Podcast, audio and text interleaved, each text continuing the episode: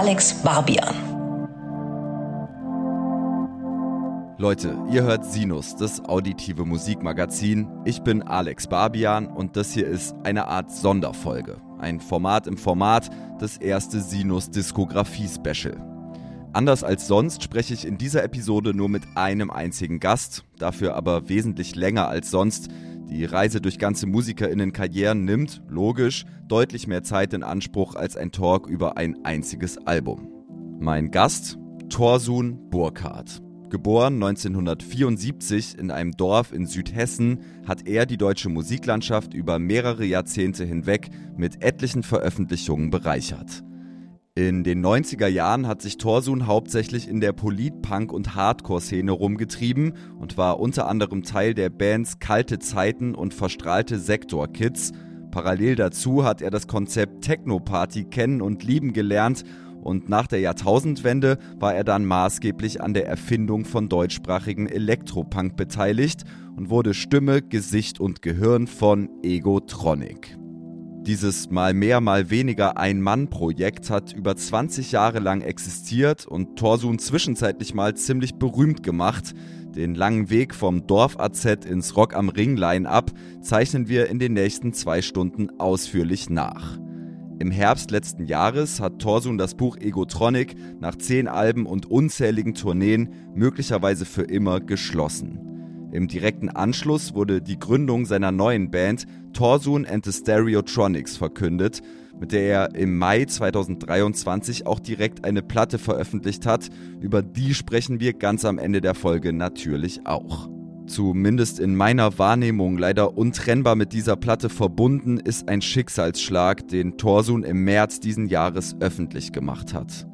Auf seinen Social-Media-Profilen hat er damals eine Zeile von Kummer zitiert, wenn du denkst, dass es immer irgendwie im Leben weitergeht, holt dich Krebs straight back in die Realität. Torsun ist an einer unheilbaren Krebsvariante erkrankt und als wäre das nicht scheiße genug, hat die erste palliative Chemotherapie nicht angeschlagen. Die zweite jedoch, und das ist für Torsun zumindest ein Lichtblick, wirkt. Als wir beiden vor ein paar Wochen das folgende Interview geführt haben, war diese Information auch für Torsun selbst noch ziemlich neu, der Transparenz halber, das war Ende Juni. Natürlich ist die Krankheit an verschiedenen Stellen im Gespräch immer wieder Gegenstand. Es geht stellenweise auch um Depression, Drogenkonsum und die explizite Auseinandersetzung mit dem Tod. Passt also auf euch auf, wenn ihr das hört. Wir gehen rein. Torsun, freut mich sehr, dass du da bist, dass wir es hinbekommen haben. Absolut nicht selbstverständlich, dass du jetzt in der aktuellen Situation Zeit und auch Kraft gefunden hast hier für ein Interview, das auch ganz schön ausschweifend werden könnte. Montag, der 26. Juni 23. Ich glaube, heute vor einer Woche kam die letzte Chemokeule. Vielleicht irgendwie eine naive Einstiegsfrage, aber wie geht's dir heute? Doch, es geht ganz okay so. Also es, diese Runde ist wieder so ein bisschen mittel. Ähm, aber eigentlich ist es so, dass ich momentan eigentlich ganz gut eingestellt bin. So und dementsprechend die Chemo auch ganz gut vertrage. Normalerweise sind so drei bis fünf Tage geht's mir nicht gut und dann geht's mit zehn Tage gut. Und das ist eigentlich ein okayer Schnitt im Endeffekt. Und jetzt bin ich gerade in der Phase, wo es auf jeden Fall okay geht. Ja, genau. Wir haben auf jeden Fall versucht zu achten darauf, dass wir nicht unmittelbar nach der Chemo sprechen. Das wäre, glaube ich, einfach körperlich kaum, kaum möglich gewesen, ne? Ja, das ist dann immer, also dann ist es super anstrengend und ich kann mich nicht, also noch viel weniger konzentrieren und da, also da ist es meistens wirklich schlecht direkt nach der Chemo. Ja, ja. Ja, äh, vielleicht mal so kurz zum Kontext dieses Gesprächs. Das ist jetzt ein Monolog. Ich muss ein bisschen ausholen. Also, es ist auf jeden Fall so, dass, dass deine Musik und speziell eben die deiner Band Egotronic den Soundtrack äh, geliefert hat für eine sehr prägende Phase in meinem Leben. Äh, und ich habe deinen Weg dann irgendwie doch über die Jahre, wenn auch dann zum Ende hin gar nicht mehr so intensiv immer mitverfolgt. Skandalöserweise haben wir aber nie ein Interview geführt, wir beiden. Und vor ein paar Wochen warst du dann in einem meiner Lieblingspodcasts äh, zu Gast und dann kam Punk. Ja, das hat mich irgendwie sehr berührt und sehr abgeholt. Ging auch in dem Podcast viel um deine Diskografie, deine Wurzeln im Punk, im Hardcore. Äh, aber eben auch um die aktuelle Situation, die Krebserkrankung, auch um den Tod, über den ihr recht offen gesprochen habt. Und dann war mir irgendwie klar, ich muss mich jetzt dringend mal bei dir melden, weil ich habe echt gar keinen Bock, irgendwie die, die Chance zu versäumen, jetzt mit dir zusammen nochmal auf Egotronic zurückzublicken und dir irgendwie auch zu erzählen, wie bedeutsam dieses Werk dann doch auch für, für mich und auch Teile meines Umfelds war. Ich habe auch ein paar ungeklärte Fragen. Es gibt auch ein ziemlich neues Album, das im Raum steht. Und deswegen habe ich dich angeschrieben und glücklicherweise hast du Bock, mal bei Sinus vorbeizuschauen. Äh, so viel vielleicht zur Ausgangslage. ja, ey, vielen, vielen Dank, dass äh, du mich eingeladen hast. Ich kannte natürlich, kann, habe schon Interviews von dir gesehen und so. Und ich weiß, dass du eigentlich mehr im Hip-Hop verortet bist, ne, irgendwie. Aber lustigerweise, ich höre ähm, seit geraumer Zeit auch, auch fast nur noch Hip-Hop, eigentlich lustigerweise. Also ich bin wirklich spät zum Hip-Hop gekommen, aber ja, aber es freut mich natürlich total, wenn die Musik, die ich mache, dich äh, begleitet hat. Also das ist natürlich immer schön, wenn man sowas hört. Ja, ich gehe dann auf jeden Fall jetzt im Laufe der Chronik ein paar Mal drauf ein, wann ich dich mal auf Bühnen gesehen habe oder so. Und dieser Hip-Hop-Aspekt ist mir auch aufgefallen jetzt, als ich die, die brandneue Platte gehört habe, weil da sind relativ viele so Wie-Vergleiche drin und Kollega kriegt so einen kleinen Seitenhieb ab und äh, du gehst wirklich auch inhaltlich irgendwie so auf, auf Hip-Hop-Geschichte ein. Das fand ich ganz spannend. Das ist eigentlich bisher so nie passiert. Bei Egotronic ging es in erster Linie darum, so Parolen zu, rauszuhauen, die dann am besten irgendwas auslösen beim Gegenüber. Und bei der neuen Platte, da ging es mir wirklich darum, mal zu reimen sozusagen. Ne? Also nicht einfach nur so ein Schüttelreim zu machen, sondern halt eben, und da macht sich dann bemerkbar, dass ich einfach mehr Hip-Hop gehört habe, dass sich halt auch mal mitten im Satz reimt oder der Mittelteil des Wortes sich reimt oder solche Sachen, die ich halt eigentlich durch Hip-Hop überhaupt erst so richtig kennengelernt habe. Genau, und ähm, es war eine große Freude, mal, mal also jetzt anders ans Texten ranzugehen. Vielleicht mal ein Aspekt, der mir jetzt so aufgefallen ist während der Recherchen, immer wieder eigentlich. Also einerseits hast du dich immer als Chaot präsentiert, ne, der komplett drauf scheißt, was morgen ist und äh, du kannst gut leben irgendwie mit Erinnerungslücken und Jubiläen sind dir eigentlich auch einerlei. Andererseits bist du aber, das fällt irgendwie auf, wenn man so ein bisschen gräbt, ein krasser Chronist, ein Sammler, Nostalgiker und auch ein Elefantengehirn. Ja. äh, würdest du dich so, so unterm Strich jetzt eher beschreiben als so ein in den Tag rein Leber oder doch mehr so als Tagebuchmensch? Es ist irgendwie beides der Fall. Also einerseits irgendwie lebe ich den Tag hinein, andererseits habe ich halt also ich sage immer irgendwie, ich bin total zufrieden mit meinem Leben, so so weil halt irgendwie ich wirklich viele krasse Sachen einfach erlebt habe, auch einfach. Und an die erinnere ich mich natürlich noch. Oder ich habe halt eben, oder was halt ein Vorteil ist, ich habe noch viele Freunde aus den verschiedensten Epochen, wo ich halt war und mit denen unterhalte ich mich halt auch je nachdem über andere Sachen. Und gerade zum Beispiel bei Und dann kam Punk, da habe ich halt auch mal ein bisschen von den politischen Sachen, die ich eigentlich früher wirklich, die mein Leben bestimmt haben quasi, ne, irgendwie habe ich da ein bisschen erzählt, was ich, was mir auch beim Podcast, bei dem Podcast, den ich wirklich sehr, sehr feier auch, und dann kam Punk, aber immer ein bisschen zu kurz kam. Die Leute hören halt Punk und so. Und für mich war eigentlich Punk damals ganz klar ein Einstieg in die Politik und irgendwie auch ein Einstieg den antifaschistischen Selbstschutz zu organisieren. Also weil ich halt auch Anfang der 90er politisiert worden sind, wo die Nazis ja bekanntermaßen, also es wird ja heute Baseballschlägerjahre genannt. Und wir haben uns halt organisiert, um eben die zurückzuschlagen, wo wir es halt konnten. Und das hat äh, teilweise auch sehr gut geklappt, dort wo wir äh, gelebt haben. Genau, und von daher erinnere, also da gibt's halt viele, viele skurrile und lustige Geschichten, wie zum Beispiel eben auch dass dann ähm, Toxoplasma da mal wo gespielt haben und dann irgendwie Freunde von mir da eine Riot vorne dran gestartet haben. Es ist einfach so lustiger Scheiß, so, ne, irgendwie, und das behalte ich natürlich äh, im Gedächtnis, so, ne, irgendwie. Also von daher beides beides trifft zu. Also ich mag die Vergangenheit und so, ich mag das, daran auch zu denken und so, aber jetzt, also ich gucke immer weiter so ins Hier und Jetzt und so und denke, was, was könnte ich als nächstes noch machen? Was mir wirklich auch noch aufgefallen ist jetzt in den letzten Tagen, du hast über die Jahre so derartig viel Content ins Internet geballert, dass es wirklich quasi unmöglich ist, dein Leben einigermaßen lückenlos auf so einem Zeitstrahl abzubilden, zumal es diesen Torsun Blogsport-Blog leider ja nicht mehr gibt. Also den, den kann ich nicht mehr aufrufen zumindest. Äh, also man kann wirklich festhalten, unabhängig jetzt noch von der Musik, dass du unfassbar viel gegrindet hast. Auf Twitter, auf YouTube, auf Insta, auf Facebook, in irgendwelchen Politforen. Tausende Stunden deines Lebens reingeflossen, gehe ich von aus. Auf das ist wirklich Fall. krass. ja, das ging bei mir los, lustigerweise mit Kampfsportforen. Das waren so die ersten Foren, in denen ich mich wirklich massiv getummelt habe.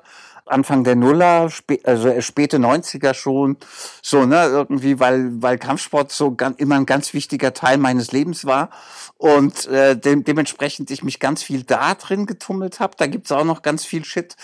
Ja, und irgendwie fand ich das geil. dann hat sich, und dann, als die, die Blogs kamen, dann war das halt natürlich irgendwie super lustig, weil sich da draußen relativ schnell auch so eine Community gegründet hat. Also es gab plötzlich Leute, die man dadurch halt kennengelernt haben, die auch einen Blog hatten. Ja, das Internet ist schon so ein Raum, der mir sehr gut gefallen hat von Anfang an, sag ich mal.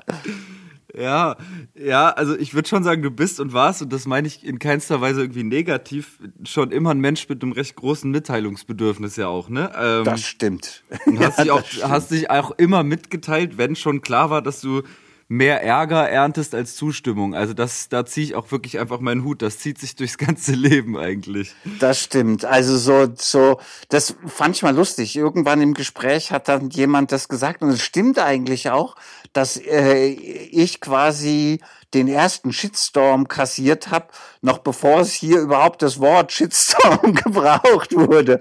Und das ist schon wahr. So, so, so 2006 mit Tantrum Bombers ist das erste Mal so ein richtiger Scheißeregen über meinen Weblog äh, äh, und über meinen YouTube-Channel rübergegangen. Also Tausende. Da hatte ich dann auch das erste Mal Morddrohungen und das hat dann auch danach, also ewig nicht mehr aufgehört. Eigentlich war, gehörte das so dazu. Seit Egotronic ich halt damit aufgehört habe, wirklich, habe ich glaube schon ein halbes Jahr oder so keine Morddrohung mehr gekriegt.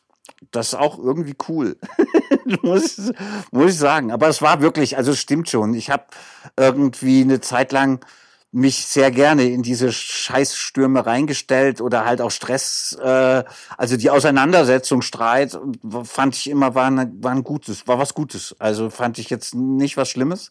Oder eben halt Auseinandersetzung vor allem um irgendwelche politischen Sachen oder so, ganz klar. Ja, und äh, das kann man, glaube ich, auch so nur machen, wenn man da auch Bock drauf hat. So, sonst hätte ich, glaube ich, ganz früh ähm, schon wieder aufhören müssen, weil wir ja wirklich also wir hatten Konzerte, da sind wir mit Knüppeln auf die Bühne gegangen und hatten halt Knüppeln auf der Bühne liegen, falls es wie angekündigt Ärger gegeben hätte, dass wir uns im Zweifelsfall auch verteidigen können. Aber ich muss schon sagen, es fühlt sich jetzt auch ganz gut an, dass es aktuell gerade nicht so ist. Was noch auffällt zum Thema Internet äh, oder was man festhalten kann, du hast das Konzept Meme wirklich sehr früh verstanden und genutzt und auch in linken Kreisen etabliert. Äh, das ist mir jetzt in der Rückschau echt nochmal klar geworden. Also du hast Memes gebaut, da gab es das Wort Meme in Deutschland noch nicht. Äh, ich habe das von Anfang an geliebt und so. Und ich habe auch zum Beispiel meine Krebsdiagnose an Freunde per Meme geschickt. Da gibt's dieses berühmte, bekannte Meme, wo so sich einer als Clown schminkt, ne? Verschiedene Phasen, bis er am Ende fertiger Clown ist. Und ich hatte halt Ende des Jahres so eine beschissene Phase und dann habe ich halt beim ersten Bild so geschrieben, so Rheuma, äh, Rheuma, wenn der Rheumaschub vorbei ist, wird alles gut. Zweites Bild, ja, wenn der Diabetes jetzt vorbei ist, so der der Schub, alles gut. Und als drittes, ja, wenn die Erkältung durchgestanden ist, alles gut. Und dann im vierten Bild, wenn er fertig geschminkt ist, Krebs. und, und das hatte ich halt dann an Freunde geschickt. Und ja, die meinten halt einerseits, ey, das kannst du nicht bringen. Andererseits äh, haben wir so eine Meme-Gruppe, wo genau wir uns solche Sachen hin und her schicken. Und dann äh, viele, also für viele war es auch so, ey, gut, dass du, ähm, also, dass wir sehen, dass es dir noch einfach gut geht, auch. Ne? Irgendwie, du machst da so, so ein Meme und mir war es auch wichtig, das nicht nur so todernst zu sehen. Ich glaube, sonst wäre ich verrückt geworden, als ich am Anfang so die die äh, Diagnose gekriegt habe, ja, ich werde sterben oder was. Und das war dann mit Humor nur zu ertragen. Und genau. Und Memes meine Liebste, meine, also meine, meine Frau, äh, meine Liebste, die ist halt eben mindestens genauso, steckt die tief drin in dem Meme-Dings und äh, ja, es ist, ich finde das mit das Beste, was das Internet hervorgebracht hat. Ja, ja, komplexe Sachverhalte sehr plakativ und noch lustig abbilden. Und genau. Man darf, man darf genau. sehr zynisch sein. Eben, und das passt ja auch ein bisschen dann zur Egotronic. Komplexe Sachverhalte einfach so in, auch natürlich verkürzt dann darzustellen. Ist ja logisch so, weil ein Songtext ja auch niemals in der Lage sein wird, eine politische Analyse zu ersetzen es gibt ein ganz spannendes Zitat und ich finde, das kann man an der Stelle anbringen von Lars Leverenz, langjähriger Freund von dir, dein Labelchef. Ähm, der hat Egotronic mal bezeichnet als Web 2.0 Band und ich finde, das trifft es eigentlich ganz gut. Und das kann man also natürlich irgendwie auf die Inhalte übertragen, aber vor allem ja auch auf den Sound, mit dem ihr bekannt geworden seid damals, ne, der ja anfangs ziemlich dominant und, und äh, dogmatisch beruht hat auf dieser 8-Bit C64 Atari Lo-Fi Gameboy Nintendo Ästhetik und so und diesem 1D Space Invaders Videospiel Pixel Ding ja, genau. und so. Ähm, genau und es ist ja, also das hast du oft beschrieben, äh, auch jetzt bei Und dann kam Punk, den, den Podcast kann ich sehr empfehlen. Hast dich viel auf Punk-Konzerten, auf Hardcore-Konzerten rumgetrieben, irgendwann die Techno-Party für dich entdeckt, aber was ich dich nochmal fragen wollte, wie kam es denn dann dazu, dass du ausgerechnet diese Art von elektronischer Musik gemacht hast? Wie, was hat dich daran angesprochen? es war ja erstens so, dass ich, äh, dass ich halt immer Punk gemacht habe und dann plötzlich durch ein Andreas Doro Konzert irgendwie damit mal in Kontakt gekommen bin, dass irgendwie man auch geile Sachen, also wirklich Elektronik, also man kann das machen, man kann irgendwie das äh, auch elektronisch machen. Und dann habe ich angefangen wirklich mit dem Atari und mit einem Sampler Musik zu machen. Und da habe ich halt plötzlich gemerkt, oh, da ist ganz andere Sachen sind möglich. Und ähm, als ich eben ganz klein war, oder ganz klein war ich nicht mehr so, das war ja in den 80ern so, hatte ich halt auch ein C64 und ich fand damals schon geil, dass die dort, da gab es ja von allen möglichen Pop-Songs dann Coverversionen in 8-Bit-Version, wo dann Michael Jackson und lauter so Zeug und dann hast du halt statt zum Gesang, hast du halt so eine Liedmelodie gehabt und so. Das war immer fantastisch und eben da hat mich dieser Sound so total gecatcht. Und als ich dann angefangen habe, mit Elektronik zu hantieren, und dann habe ich halt auch ganz schnell gedacht, okay, ey, ich muss diese Soundästhetik halt auf jeden Fall verwenden. Und als dann noch, dann kam eine, die Micron 64 Platte, die er, äh, die erste, also ein Longplayer hat er ja gemacht und nur mit solchen Sounds und ähm, Vocoder. Und ich war verliebt. Ich war schockverliebt so und das hat mich dann darin bestärkt. Nur halt eben nicht nur mit Vocodern, weil ich halt schon noch dieses Punk-Feeling wollte. So, ne, irgendwie.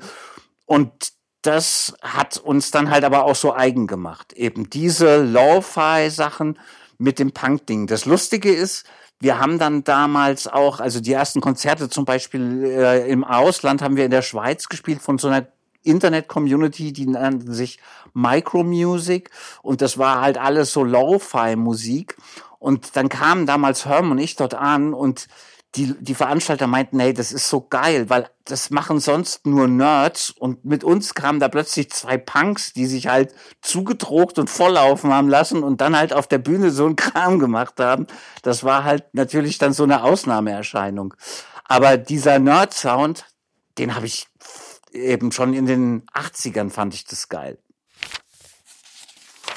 Ja, wie gesagt, ne, über die 90er hast du viel erzählt in dem, in dem anderen Podcast. Äh, das will ich jetzt gar nicht so krass vertiefen, aber vielleicht können wir kurz in die König-Ego-Ära ja. reingehen. Das war ein Solo-Projekt von dir. Ich glaube, 96 hast du das gestartet, quasi das Vorgängerprojekt von Egotronic und auch so die ersten autodidaktischen Gehversuche am Sinti und am Vierspurgerät. Genau. Und aus dieser Zeit stammt ja, meine ich, auch der Überhit Terrorismo und die EP. Ja. Das TBC, ja, ja. die, nee, TBC Experience, ne? Irgendwie so. Genau, genau. Die, die stammt eben auch genau von den, das waren meine ersten Gehversuche so mit einem Atari und einem, Sam, äh, mit einem Atari ST, Cubase und einem Sampler. So, ne? Irgendwie, wir hatten auch noch ein paar Synthesizer da rumstehen damals, wo ich gewohnt habe, aber fast alles mit Sampler gemacht. Genau, ja, da ist das entstanden. Ja, das finde ich total spannend. Ich habe da noch mal reingehört in diese erste EP und irgendwie zeichnet die diesen Übergang vom Punk zum Elektro ganz gut ab ja. so, und dokumentiert das. Und lustigerweise klingt das ja noch, noch nicht so 8-Bit-mäßig, sondern eher so nach so Love Parade Techno, ne? Da ist dieser Gameboy-Sound ist da noch nicht so präsent. Nee, überhaupt nicht. Und zwar war das so ein bisschen, Prodigy waren zu der Zeit ja richtig fett und ich hatte die auch dann schon live gesehen und so und das war davon ein bisschen inspiriert, nur dass ich es halt nicht so gut konnte. und dementsprechend ist halt weit, weit äh, billiger Klang so, aber ähm, prinzipiell äh, war das so, so eine Richtung. Also ich habe da auch Sachen von Digital Hardcore natürlich gehört, Alec Empires äh, Label und natürlich Atari Teenage Riot selbst auch und halt aber eben auch Prodigy und so und fand damals in den, Neu also ist meiner Meinung nach eine der besten Bands der 90er, weil die halt es geschafft haben, mit elektronischen Mitteln so ein totales Punk-Feeling rüberzubringen. Also wirklich irre. Auch, die, auch die Shows waren eigentlich wie ein Punkkonzert. Und da habe ich dann sozusagen mal experimentiert und da ist diese EP rausgekommen, diese vier oder fünf Songs, wie viel es sind. Ja. Wie waren denn eigentlich die Lebensumstände in dieser König-Ego-Zeit? Also, du hast ja definitiv noch nicht von Mucke gelebt. Ich glaube, hast noch in Hessen gewohnt. Wo hast du dich so rumgetrieben? Welche Rolle hat der Exzess vielleicht gespielt in der Zeit? Ähm, und welche Rolle dann eben auch 70 Minuten ungeklärter Herkunft? Das ist das Andreas Dorau-Album von 97. Genau, Genau, also die äh, muss sagen, die neu von Andreas Dorau, die ist glaube ich von vier oder 95, die hat mich auch schon total gekickt und eben dann halt 70 äh, Minuten ungeklärte Herkunft. Genau, aber ich habe äh, erst habe ich in so einem Punkerhaus in Bandsheim gewohnt. Also ich hatte, ich war langzeitarbeitslos. Ich war bis Egotronic losging, war ich eigentlich, ich habe eine Ausbildung gemacht und danach war ich 15 Jahre oder so arbeitslos. Also ich habe mich auch erfolgreich immer vor allem gedrückt und so. Und ich wollte auch eigentlich nichts machen und brauchte auch nie viel Geld und so. Und genau und hab dann halt gewohnt erst in so einem Punkerhaus, wo man gar keine Miete bezahlt hat, dann später auf, in so einem Hippie-Bauernhof, so ein großer, wo halt irgendwie eine WG war, wo ganz viele Musiker wohnten. Und da habe ich halt auch überhaupt gelernt, so richtig mit elektronischer Musik äh, umzugehen. Ich war mit Politleuten unterwegs und ähm, aber auch mit Techno-Leuten, bin auch auf Techno-Partys gegangen, meistens ich habe viel so, ich konnte so kleine Zaubertricks, da bin ich oft erst mal, was weiß ich, in eine Kneipe und habe halt äh, so Zauber, hab den Leuten immer gesagt, hey, ich zeig dir einen Trick und wenn er dir gefällt, gibst du mir eine Mark und wenn er dir nicht gefällt, halt nicht. Und dann haben die eigentlich immer eine Mark rausgerückt und dann habe ich das halt so eine Stunde gemacht und dann hatte ich immer genug Geld für einen Eintritt und ein paar Biere. so, so, so, so, ne, irgendwie. Und ähm, genau, und später dann äh, habe ich halt das, als ich dann nach Berlin gegangen bin, so, ich war auch in den 90ern schon mal kurz in Berlin, übrigens lustigerweise. Sechs oder 97 oder so als eine der letzten Love Parades irgendwie war ich war ich noch da oder wo, äh, in dem Jahr als die erste Hanf Parade in Berlin war in dem Jahr habe ich in Berlin gewohnt und, ähm, und da hatte ich dann mal ganz kurz ähm, äh, mobile Altenpflege ähm, gemacht hier, aber auch nur so als Springer nebenher. Aber die meiste Zeit war ich arbeitslos und habe irgendwie geguckt, dass ich irgendwo wohne, wo es nichts oder wenig kostet. Ja, und dann ist 2000 oder 2001 König Ego ins Projekt Egotronic übergegangen hast mal gesagt, dass du damals, Zitat, die Nase voll hattest von Bands, weil es eben so schwierig war, immer alle Musiker unter einen Hut zu bekommen und deshalb quasi Egotronic gegründet hast. Demgegenüber war ja aber mit Herm von Beginn an eigentlich wieder eine Art Bandpartner an deiner Seite. Wie war denn da anfangs die, die Aufgabenverteilung? Warst du so der kreative Geist und Herm mehr so der, der Technikmotor oder wie kann man sich das vorstellen? Also Herm kenne ich halt saulange. Wir haben schon zusammen im Punkerhaus gewohnt. Da war er noch ganz, ganz jung. Also das war frühe Mitte der 90er, so vielleicht 4, 95. Wir haben damals auch schon zusammen in der Punkband gespielt und, und, und mit Herm habe ich irgendwie immer zusammen was gemacht gehabt. Und eben als, auch als ich äh, König Ego gegründet habe, das war schon so aus Frust über Bands ist das schon gewesen, weil ich da angefangen habe, Sachen alleine zu machen. Und da habe ich dann immer fast, also dann beim ersten, bei den ersten Aufnahmen mit so Vierspurgerät, da habe ich halt alle Instrumente gespielt, bis auf den Bass, den hat dann der Herm gespielt. Und so, und so sind wir halt irgendwie, weil wir einfach auch super lange Freunde sind. Irgendwie hat es halt sich immer so ergeben. Aber bei Egotronic war es ganz klar so, also ich habe 90 95 Prozent der Songs einfach gemacht. So, ne? Irgendwie auf dem ersten Album hat der Herm einen Song, den er, den er ganz alleine gemacht hat und ähm, einen, wo er grundsätzlich geschrieben hat, aber ich habe das Arrangement dann gemacht und so. Ne? Also es war schon so klar, dass Egotronic ähm, von, von, von kreativen Ding her mein, mein Baby ist so, ne? Irgendwie, solange ich das machen will, war von Anfang an, habe ich so gesagt, solange ich das machen will, wird's Egotronic geben. Und ähm, genau, und so ist ja auch passiert. Ich wollte halt nie was anderes machen, so, ne? Ich wollte immer nur Musik machen, Musik, Musik, Musik und so, ne? Und der Herm hat auch Bock gehabt, aber nicht jeden Tag. Und ich habe halt jeden Tag Bock drauf gehabt und dementsprechend war das halt dann schon so, dass ich das meiste gemacht habe. Das hat sich aber auch nie geändert. Im Endeffekt ähm, hatte ich dann bei fast allen Platten erst später, als dann die Band also größer wurde, hat sich das ein bisschen verändert. Aber vorher habe ich immer 90 Prozent bei den Plattenaufnahmen alleine gemacht. Ja, äh, Thema erstes Konzert, das ist, finde ich, ganz bezeichnend für die AZ-Kultur der frühen Nullerjahre. Fand in Leipzig statt, in so einem Hausprojekt und ihr wart irgendwie die einzige nicht Crust-Punk-Band an dem genau.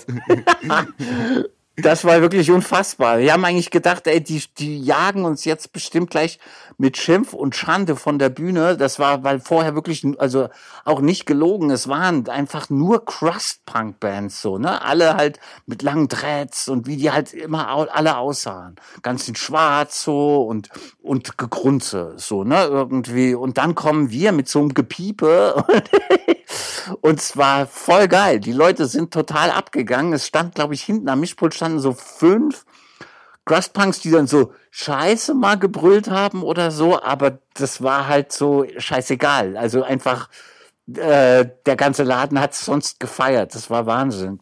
Ja, ich finde es vor allen Dingen, wie gesagt, so bezeichnend, weil äh, ich kam dann irgendwie so 2008, 2009 in so AZs rein und da war das dann schon recht etabliert, dass dann auch mal eine Techno-Party ist oder so, ne?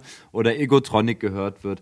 Aber ich glaube 2000, 2001, 2002 äh, sprechen wir da echt noch von anderen ja, ja, das war Umständen in der Subkultur. Allerdings so, ne? Irgendwie, also das hat sich verändert. Das war irgendwie, ich meine, äh, in den 90ern als ich halt eben dann schon viel in AZs war, oder ich bin ja sp später 80er ging das bei mir los, aber in den 90ern, wo ich viel in AZs war, da war Techno zum Beispiel auch wirklich verpönt noch so zum Teil, richtig.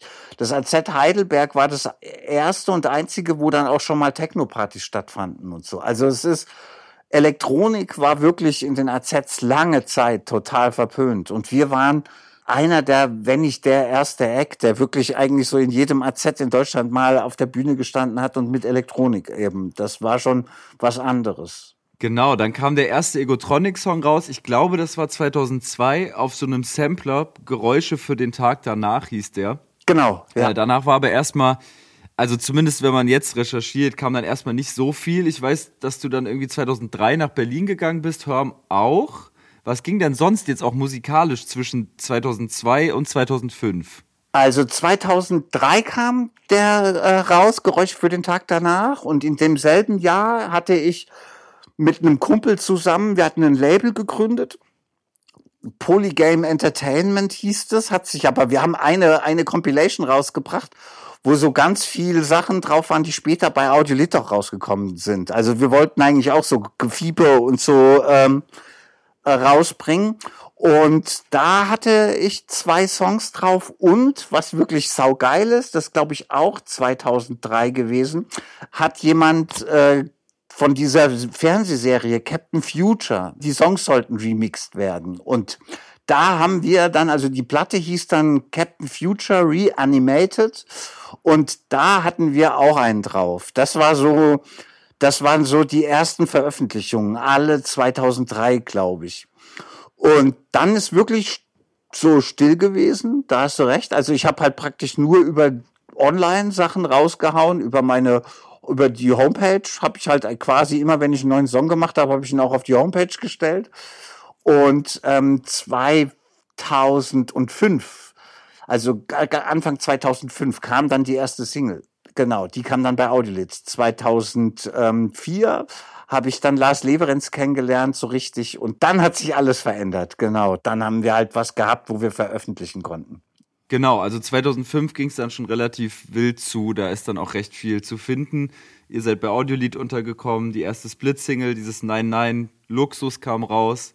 Und äh, die Partei muss aber irgendwie auch schon existiert haben, weil ihr wart ja kurz später mit Plemo auf Russland-Tournee und wurde dort zumindest der Legende nach für die Partei auch ganz schön gehypt. So. Genau, also die Partei hat uns dahin gebracht. Ich habe äh, ja vorhin von dieser Lo-Fi-Community Micro-Music erzählt. Ne? Also die gibt's auch heute noch im Netz, äh, Micro-Music. Und ähm, da waren halt Leute, die halt so eine Musik mochten aus wirklich der ganzen Welt. Also ich habe dort mit Leuten aus so ein DJ aus Texas hat sich von, von Exportschlager Leitkultur damals ein Dubplate gemacht, um es dort in der Disco aufzulegen. Also so, das war alles ganz skurril. Und da kamen so junge Leute aus, aus Russland, die halt die Partei gehört haben und gesagt haben, ey, wir müssen, die Band müssen wir sofort nach Russland holen. Und das, so kam das zustande. Da haben die, also es gab's halt online und dann haben die halt praktisch dann äh, sich bei uns gemeldet und meinten, ja, wir wollen, äh, dass ihr zehn Tage nach Russland kommt. Fünf Konzerte, zehn Tage. Und wir so, ey, boah, geil, Logo. So ist lustigerweise, um jetzt wirklich da mal aus dem Nähkästchen einen kleinen, ganz kurzen Ausflug zu machen. Keiner von uns konnte ja Russisch also haben wir Arthur mit, äh, äh, Herm kannte Arthur und dann haben wir Arthur, kam aus Kasachstan und äh, den haben wir mitgenommen und der war so geil, ich mochte ihn gleich und dann meinte ich, hey, magst du nicht unser Booking machen? Dann hat er für Egotronic das Booking gemacht und dann wurde er, hat er, also jetzt ist er der Chef von Audiolit Booking. Also so, so hat sich das damals dann alles gegeben. Über diese Russlandreise haben sich Arthur und Lars kennengelernt, die ja heute mit Molly zusammen die Chefetage von Audiolit bilden. Also alles waren halt so eigentlich Pilo Punks und so, ne? Irgendwie alle ein Trinkproblem und äh, und was also es war wirklich ne, unglaublich, was für eine was für ein Verein, genau. Und so sind wir nach Russland gekommen und dort wurden wir echt gefeiert, als wären wir Stars, so. Das war ganz völlig skurril. Also so, weil hier halt zu der Zeit vielleicht, keine Ahnung, so 50 Leute auf, in der Regel auf ein Konzert gekommen sind und dort haben wir dann plötzlich auch mal vor 800 Leuten gespielt oder sowas. Das war völlig, völlig strange so, ne? Irgendwie, also war Wahnsinn. War ja auch bisschen so der Gründungsethos, äh, Egotronic, Audiolied, die, die große Zusammenführung und das blieb 18 Jahre lang jetzt ja auch eine Konstante. Du veröffentlichst da ja bis heute. Wurde da eigentlich jemals einen Vertrag unterschrieben oder ist das immer noch irgendwie ein Handschlagdeal?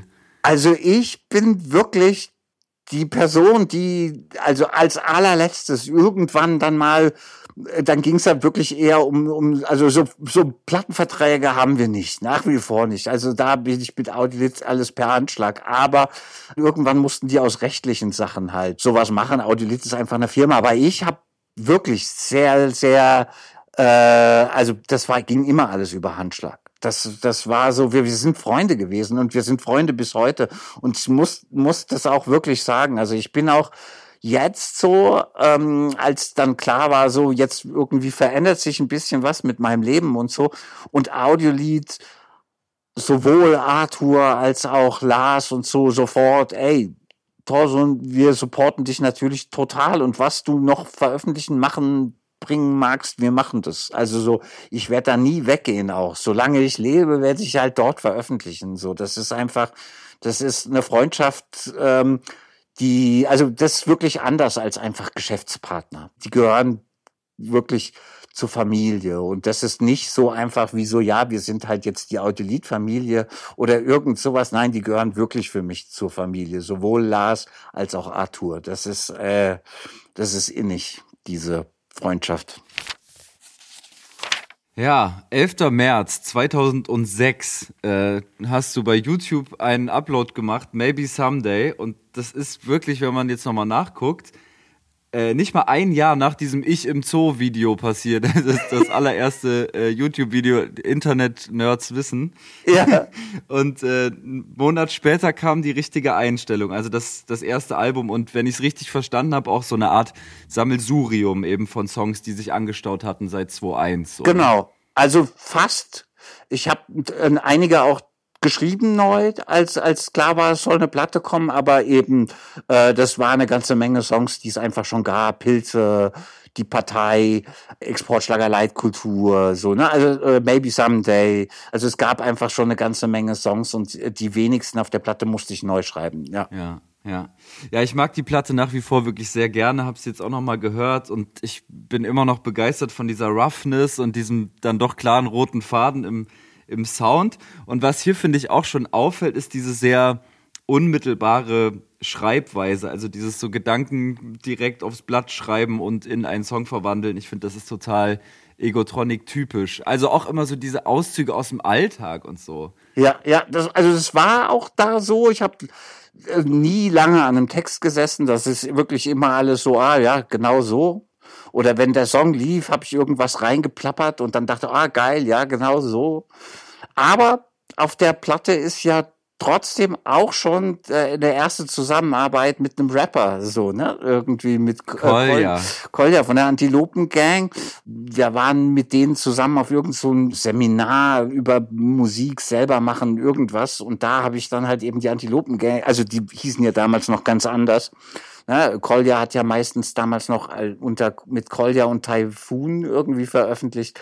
Genau. Und da dachte ich, hey, lass mal was machen, weil ich damals schon dachte, das passt gut irgendwie, so ein, so ein Rap-Gesang auch auf eben so Lo-Fi-Elektronik-Beats. Absolut geil, aggressiver Song irgendwie, ne? Und äh, auch Exportschlager Leitkultur, finde ich, ist auch ein sehr aggressiver Song.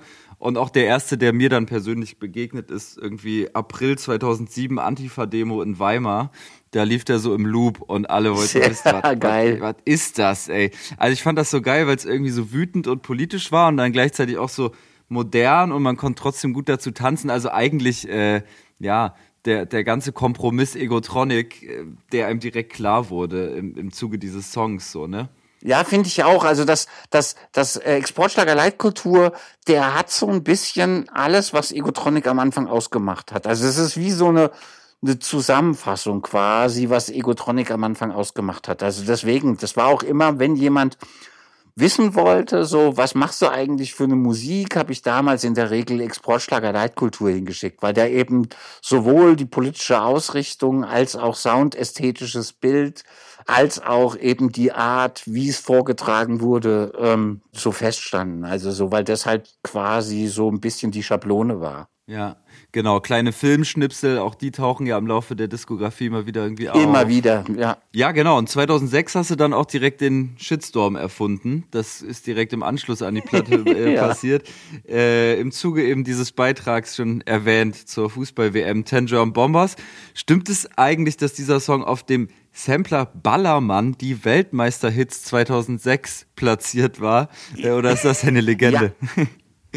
Der ist da drauf. Das ist auch, finde ich, das Beste eigentlich an der ganzen Geschichte, dass der wirklich auf der Ballermann Fußballhits 2006 Balneario die Weltmeisterhits irgendwie so. Ich habe auch am Anfang gedacht, haben die irgendwie was verpeilt oder warum haben die gefragt? Nee, das waren Leute, die haben das ganz bewusst, haben die diesen Song da drauf gemacht. Die haben natürlich nämlich auch ganz schöne Hassmails gekriegt von DA Music war das irgendwie so, dieses das Label und haben uns dann auch mal welche weitergeleitet, was sie so an Beschimpfungen kriegen für dafür, dass sie halt eben Ten German Bombers von uns da draufgebracht haben. Das ist, äh, ja, ich finde es bis heute eins der lustigsten Sachen, die mit Egotronic jemals passiert, oder wahrscheinlich eins der, einer der geilsten Troll-Moves, die mit Egotronic je geklappt haben, so, ne? Ja. Weil du, damals war das ja auch wirklich noch so, die Leute haben halt eine CD gekauft und haben die dann gehört und ich habe mir das immer schön vorgestellt, so beim Grillen und jetzt hören die dann halt so die Ballermann Fußballhits und immer bei dem Song müssen sie an den CD-Player um vorzuskippen. Trotz des ganzen Hates äh, ist ja dann zunehmend auch ein Hype entstanden um Egotronic. Also der Song hat euch wahrscheinlich schon auch gepusht und der Move und Absolut. irgendwie hat sich dann Herm in der Zeit, glaube ich, aus der Band verabschiedet und du hattest, wie eben in deinem Buch äh, Raven wegen Deutschland dokumentiert, einen ziemlich äh, abgefahrenen Berlin-Sommer 2007 und hast damals, ich denke, das, das kann man äh, so sagen, so ziemlich alles ausprobiert, was auch die, die Drogenpalette dann so zu bieten hatte. Auf jeden Fall, ja. ja. Also ich habe wirklich alles genommen, was es so, was man so kannte oder was es halt so äh, wirklich handelsüblich war. Ich habe auch irgendwann gemerkt, wora, dass diese Phase vorbei war, weil ich irgendwann mal gelesen hatte, es gab Zeitungsartikel irgendwie, keine Ahnung, 300 oder 400 neue Drogen, bla bla. Und äh, früher wäre der erste Gedanke gewesen, Challenge accepted. Aber dann dachte ich so, nee, ich muss das nicht mehr alles ausprobieren. Aber damals war ganz klar, also ich kannte ja viele Partydrogen einfach auch schon, weil Anfang der 90er wurden die halt eben auch schon genommen auf den Techno-Partys. Ganz normal. Aber das Berlin war schon noch mal anders. Also einfach, weil du halt natürlich hier wenn du gewollt hast, konntest du jeden Tag auf irgendeine Techno-Party gehen. Also es gab einfach immer was. Was ich vielleicht an dem Punkt mal, mal ansprechen kann, also äh, du hast es ja immer sehr offen auch mit der Öffentlichkeit geteilt, äh, den Konsum. Und das hat mich, um ganz ehrlich zu sein, auch hin und wieder irgendwie irritiert, weil das ungewohnt war. Irgendwie so Rausch und Konsum waren ja dann doch eher so Tabuthemen im öffentlichen Raum. Warum hast du das eigentlich immer so, so transparent ausgelebt? Und denkst du, jetzt im Nachhinein in der Rückschau, dass dieser offen ausgelebte Drogenfilm Egotronic eher in die, in die Karten gespielt hat, weil ja auch irgendwie definiert hat oder euch irgendwie auch ausgebremst hat, weil es halt nicht jugendfrei war, was in dem Buch steht und so. Ach so, nee, also ich, das war halt mein Leben einfach so und ich hatte halt gesagt so, hey, ich meine, wir sind halt einfach verpeilte Drogis so, ne, irgendwie und die Leute, die uns am Anfang dann auch, also gebucht haben, die sollten, mussten das auch wissen. Ich weiß noch, dass irgendein Laden damals, die waren ganz empört, dass wir 2008, dass wir dort waren und im Backstage Drogen genommen haben. Und ich meinte so, also dann im Nachhinein, sag, sag mal, was, was denkt ihr euch? Ihr ladet uns ein und dann beschwert ihr euch echt über sowas? Das ist ja völlig irre.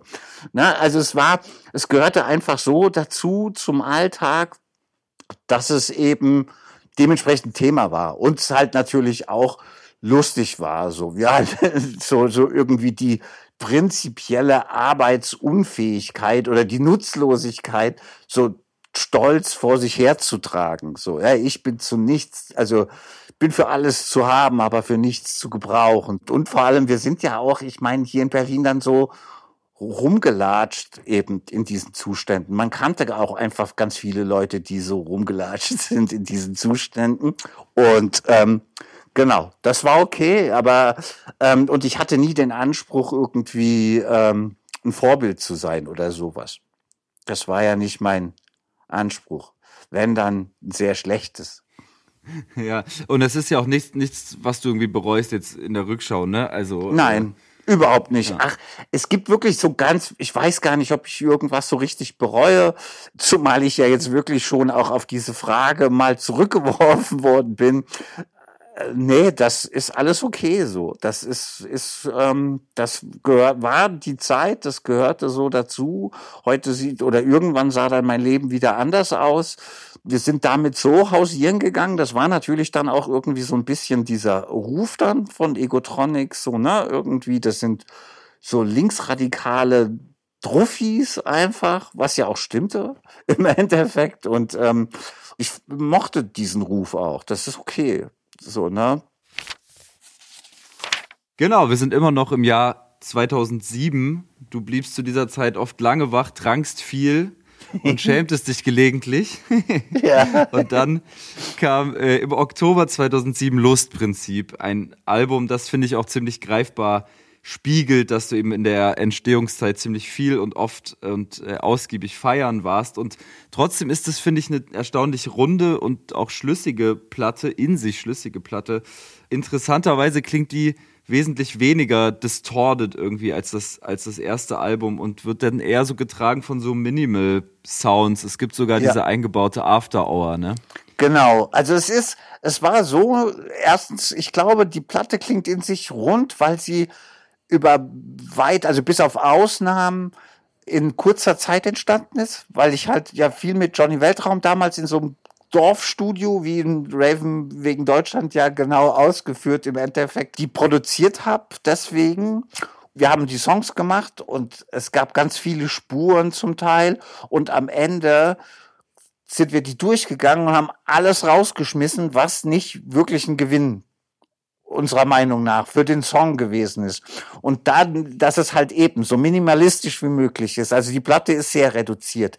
Im Gegensatz zur ersten, die noch total verspielt ist und zum Teil wirklich viele Sounds drin hat, ist die zweite wie du schon sagst. Also das ist ähm, zum Teil sind das ja wirklich Drums und ein Bass und ein Sound oder zwei. So, ne? Irgendwie, weil ich viel Minimal tanzen war, aber trotzdem ist es natürlich kein klassischer Minimal für so den Club, sondern es war ja schon elektropunkiger Minimal, sag ich mal. Aber halt wirklich, aber wirklich reduziert. Ich fand es gut, so die Songs äh, zu reduzieren und eben es spiegelt genau dieses Feeling gut äh, wieder, was ich, wie ich mich damals gefühlt habe. Also das ist lustigerweise aber überhaupt bei den Platten so. Wenn man die Platten sich genau anhört, dann kann man irgendwie immer so ein bisschen mitkriegen, wenn man das will, wie es mir da gerade ging. Das ist, äh, merkt man schon. Und die Platte ist natürlich komplett rauschgetragen, ist sie. Ja, das war insgesamt ein total spannendes Momentum eigentlich in der deutschen Musiklandschaft, weil ja auch Deichkind und Mediengruppe Telekommander und Großstadtgeflüster ja. da gerade so hyped waren und auch dann eben Egotronic. Ich glaube ungefähr so ab dieser Zeit dann mit dir am Mikro, zumindest auf der Bühne, mit Andy am Umhänge, genau. Keyboard und KT und F am Rechner und das ging dann echt krass durch die Decke. Das habt ihr schon gemerkt am Wochenende der Release-Shows in Berlin und Leipzig. Ähm, ja. War ja eben besonders der Song Lustprinzip und dann natürlich Raven gegen Deutschland richtige Hits wurden. Äh, Raven gegen Deutschland halt irgendwie, finde ich, schon auch ein Phänomen und äh, im Nachhinein finde ich es irgendwie krass, weil es ja im Vergleich zu so, so vielen anderen Stücken auch auf der Platte und die du so geschrieben hast, so der, der stumpfeste, parolenhafteste eigentlich Absolut. ist. Dass es ausgerechnet der ist, der so abgeht, ne? Ist schon krass. Ja. Fast schade, ja, muss man sagen. Ja, aber das ist, das hat schon, ein bisschen halt so was getroffen einfach. Die Geschichte hatte ich ja auch schon im Buch erzählt, wie eigentlich dieser Song entstanden ist eben. Also es gab ja zu der Zeit eben auch diese Tanzdemos gegen rechts immer irgendwas. Und ähm, ich fand halt schon immer so tanzen, das ist jetzt also nicht unbedingt voll der politische Ding. Und dann habe ich halt das sozusagen damit überspitzt so und habe eigentlich mich auch ein bisschen drüber lustig gemacht sozusagen, ne? dass dass irgendwie der Rave ist jetzt so das die neue Demonstration und so genau. Und aber ja, das hat äh, sehr viel Anklang gefunden, weil es natürlich schon auch so ein Song war, der Distinktion begünstigt hat, so ne, dass Leute irgendwie dann sagen, ja, irgendwie wir sind wir tanzen politisch oder wir raven, aber wir hassen Deutschland. So, ne, das war schon, also damit konnte, das war schon so ein bisschen identitätsstiftend, obwohl ich mich eigentlich das immer abgelehnt habe, aber ist da trotzdem passiert, einfach so, ne, irgendwie. Da gab es auch Diskussionen, äh, also hatte ich mal mit, mit politischen Leuten, irgendwann halt haben wir wirklich auch darüber diskutiert, so, ne, weil, weil das natürlich schon so ein Ding war, dass das der erste Song war, wo plötzlich wir auf der Bühne standen und halt irgendwie dann tausend Leute schreien halt Raven gegen Deutschland, so, ne? Irgendwie, das ist ja einerseits für den Artist immer was Abgefahrenes, andererseits natürlich aber irgendwie auch was Gruseliges. Wenn alle sozusagen zu, einer, zu so einer Masse werden, ne, irgendwie, das ist ja, hat ja schon immer auch was Regressives und ähm, was Gruseliges, ja. Ich weiß gar nicht, ob ich das in dem Buch verraten habe. Habe ich, oder? Äh, das ist ganz dreist geklaut, so, ne? Also der, der Basslauf ist halt natürlich, weil die Soundästhetik komplett anders ist, aber der Basslauf war eins zu eins von einem Booker Shade Song geklaut. Ach krass. Ist aber nie, ist, niemals, nie Prozess niemals, als, habe ich, glaube ich, vielleicht doch noch nie erzählt. Dann hast du es jetzt im Podcast als erste. Ähm, ja, ich also damals 2006, 2007, ne, irgendwie saugeile, ganz viele Booker Shade Songs. Und ich glaube, Darko ist es. Ich bin nicht ganz sicher, aber muss mal den, also ist nicht 100 pro, aber die Grundtöne sind genau, äh, ich glaube, Darko ist es. ja, ich war sehr ähm, faul auch immer, muss ich dazu sagen. Und dachte, ey, das ist doch eine geile Melodie, warum denn nicht? ja. Ja, und auf einmal warst du Berufsmusiker und dann wirklich auch so eine Art Star, also innerhalb der linken Szene, aber auch für ganz, ganz viele so, ich sag mal, anpolitisierte Raver-Kids. Inwiefern hat sich dann dein Leben, auch die Musik äh, in, den, in den Jahren danach, äh, eben dadurch auch verändert? Und kann man irgendwie rückblickend festhalten, dass 2007 das krasseste und wahrscheinlich wichtigste, richtungsweisendste Jahr deines Lebens war? Also ja, was die Musik betrifft, auf jeden Fall so, ne? Weil danach war plötzlich alles anders. Also es kam die Lustprinzip-Platte kam raus und alles war anders. Plötzlich irgendwie kamen wir abends in den Clubs an und die Leute standen einmal um den Laden rum. Ja, plötzlich konnte ich mich vom Arbeitsamt abmelden. Das war natürlich auch irgendwie so, wow, ja, irgendwie, weil ich weiß noch, dass ich mich damit, also hab, war noch relativ lange dann beim Amt, aber irgendwann haben die dann geschrieben, so, ja, so Herr Burkhardt, irgendwie, Sie müssen jetzt mal so in so einen Ein-Euro-Job und dann meinte ich so, nee, nee, ich äh, wollte mich jetzt abmelden auch und so. Und dann hat er eben, dann ging das plötzlich, also ab 2008 konnte ich, war, war dann, kam dann einfach langsam so viel Geld rein, dass ich davon halt einfach dann leben konnte und dann zum Teil auch wirklich gut leben konnte. Also es war auch gar nicht wenig Geld, was da zum Teil reinkam. Also ich bin jetzt nie reich geworden, aber es war cool. Also, und wir hatten halt, eine, wenn auch eine kleine, aber so eine, so eine, so eine Bewegung fast dahinter, ne? so eine Jugendbewegung, so politischer,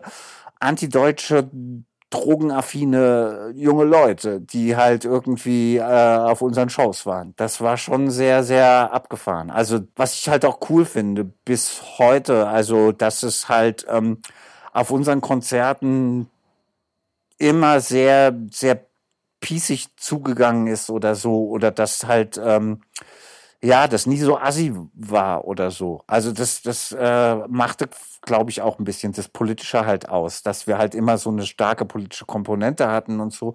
Also es ist super gelaufen. Ich war wirklich, war da sehr glücklich. Das hat absolut mein Leben verändert, diese ähm, Zeit. Hattest du vorher davon geträumt, auch Star zu sein? Also es ist ja, wenn man MusikerInnen fragt, immer ganz, ganz, ganz unterschiedlich. Äh, hast du dir das so ausgemalt? Warst du so ein Typ mit so einer Bürste in der Hand vorm Spiegel, so. ja, wie beim Ärzte-Song. Lustig, den haben wir sogar mal gecovert. Irgendwann bin ich berühmt und jeder findet mich toll. Genau. Äh, ähm, nee, ich habe ähm, eigentlich einerseits nicht. Also klar, war immer so, ey, wie geil das wäre, von der Musik leben zu können, aber das schien immer so ganz weit weg. Äh, also das hätte ich so nicht für möglich gehalten. Und, und eher als ich noch ganz jung war. Und das ist halt wirklich eine skurrile Geschichte, weil ich war 1987 mit meinem Papa damals bei Rock am Ring gewesen. Da waren David Bowie und Eurythmics Headliner und so. Also es war wirklich, wirklich ein gutes Jahr so auch. Und damals habe ich schon so gedacht, so, oh, wie geil wäre das, mal sowas zu spielen. Und dann haben wir genau 30 Jahre später, 2017, haben wir dann auch auf Rock am Ring gespielt. Also das ist schon, das ist schon geil. Und, und ich weiß noch, als wir das erste Mal, also nicht nur auf dem Parkplatz, sondern wirklich das Hurricane gespielt haben, und da habe ich danach geweint, auch nach der Show, weil ich dachte, krass, so, ne, das ist schon, damit hätte ich nicht gerechnet, einfach, dass das mal so auch werden würde. Aber ich, nee, eigentlich habe ich, war nicht so, dass ich so dachte, ich werde Popstar oder irgend sowas bin ich ja auch nicht geworden. Aber also es gab schon viele Leute, die uns eine Zeit lang wirklich sehr gehört haben. Und ähm, ja, Musik ist einfach für mich mit das Wichtigste in meinem Leben von Anfang an gewesen. Also schon seit ich, keine Ahnung, mit 13 meine erste Band gegründet habe oder so, ähm, war das einfach für mich das Wichtigste. Und ich werde halt auch Musik machen, wahrscheinlich eben bis ich tot bin. Und wenn es dann halt mal so klappt, dann ist es natürlich auch geil. Aber das war nicht so geplant. Also ich war nicht der Typ mit dem Tennisschläger in der Hand äh, äh, Posen üben vor dem Spiegel. Nein. ja, äh, mitten in diesem ganzen Trubel, der dann da 2007 so richtig losbrach, hast du auch noch ein Album gemacht, Egotronic, mit einem wunderschönen Cover, angelehnt an Elvis Presley und natürlich London Calling von The Clash. Man hört dieser Platte an, dass du die dann doch auch wieder in einem sehr verschallerten Zustand gemacht hast. Sehr basslastig und auch sehr so beat-basiert. Äh, du selbst hast, glaube ich, im Nachhinein mal irgendwo gesagt, dass du nicht der, nicht der größte Fan von Egotronic bist, dass es schon eher irgendwie ein Schnellschuss war. Ich finde sie ehrlich gesagt doch ganz gut. Vor allen Dingen, weil sie paradoxerweise ja eigentlich dann doch ganz schön viel so politischen Tiefgang hat, also viel, viel mehr Themen anreißt als Lustprinzip. Und ich glaube, das ist wahrscheinlich auch im Auge des Hypes passiert, weil auf einmal so viele Normalos dann irgendwie auch auf euren Konzerten waren und so und äh, man sich dann doch wieder irgendwie abgrenzen wollte. Also unser Spaß sieht anders aus, geht in die Richtung und geht sicherlich ja auch auf Erfahrungen zurück, die ihr gemacht habt mit Idioten im Publikum, ne?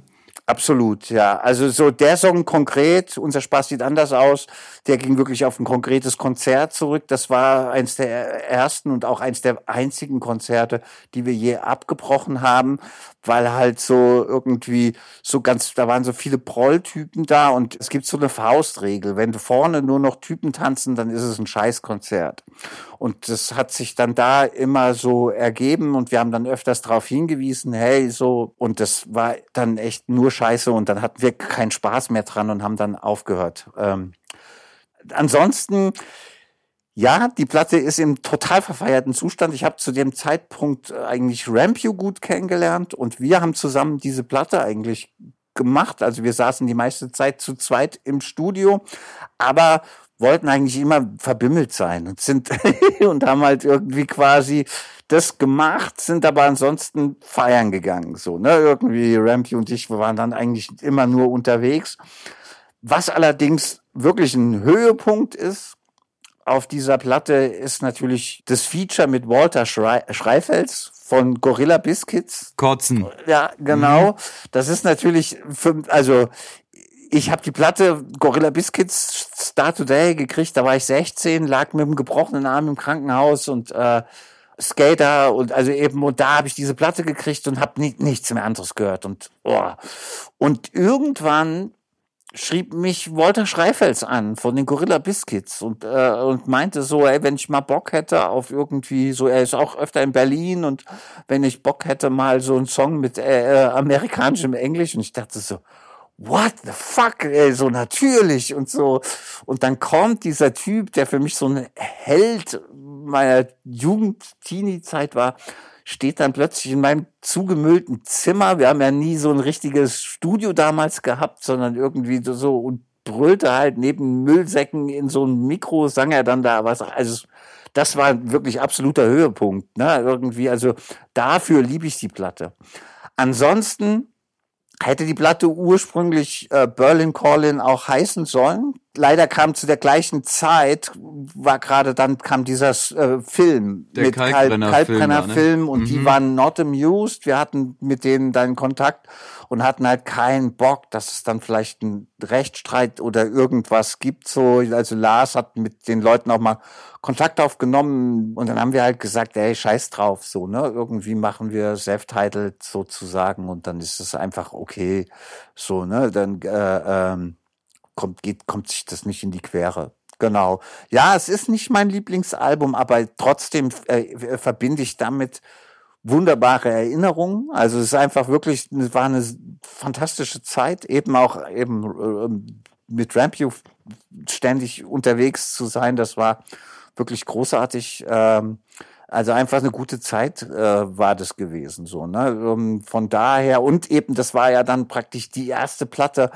die ich gemacht habe und als ich schon nichts mehr anderes machen musste als Musik sozusagen. Also und auch schon nicht mehr auch, äh, vom A-Amt Geld gekriegt habe, sondern halt dann schon wirklich Geld verdient habe damit. Das war schon alles in allem halt natürlich einfach ein cooler Moment sozusagen, hey geil, so ne, irgendwie jetzt ist das so mein Job. Aber vielleicht ist es auch das Paradoxe, dass ich dann deswegen vielleicht die Platte nicht so gut finde, weil ich da dachte, jetzt ist es irgendwie ein Job, ey, fick dich. Das kann doch nicht ein Job sein.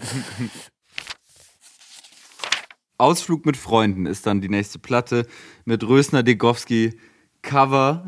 Ja, ja. Das ist äh, auch, auch irgendwie spannend, sich die, sich die nochmal reinzuziehen heute, weil diese LP eben beginnt mit Was soll's. Das ist ein Feature mit Rüde von der Frittenbude und mit deiner Tochter Yari. Genau. Es gibt noch einen anderen Song, Das Leben ist tödlich. Also ich finde, diese Auseinandersetzung mit, mit so einer gewissen Endlichkeit der Dinge wird jetzt, finde ich, in der Egotronic-Diskografie hier zum ersten Mal überhaupt sichtbar. Warum in dieser ja dann doch ziemlich aufregenden und erfolgreichen Zeit hast du dich jetzt überhaupt äh, beschäftigt auf einmal mit diesem, wenn das Schiff morgen untergeht, äh, Szenario? Ist das Zufall oder, oder äh, wie kannst du das dir erklären? Naja, also, weil mir immer bewusst war, dass Musik halt so seine Zeit hat und du hast halt einen Hype und dann irgendwann ist er halt vorbei, so, ne? Irgendwie oder was, was eigentlich jedem Artist oder so passiert, ne? Irgendwie.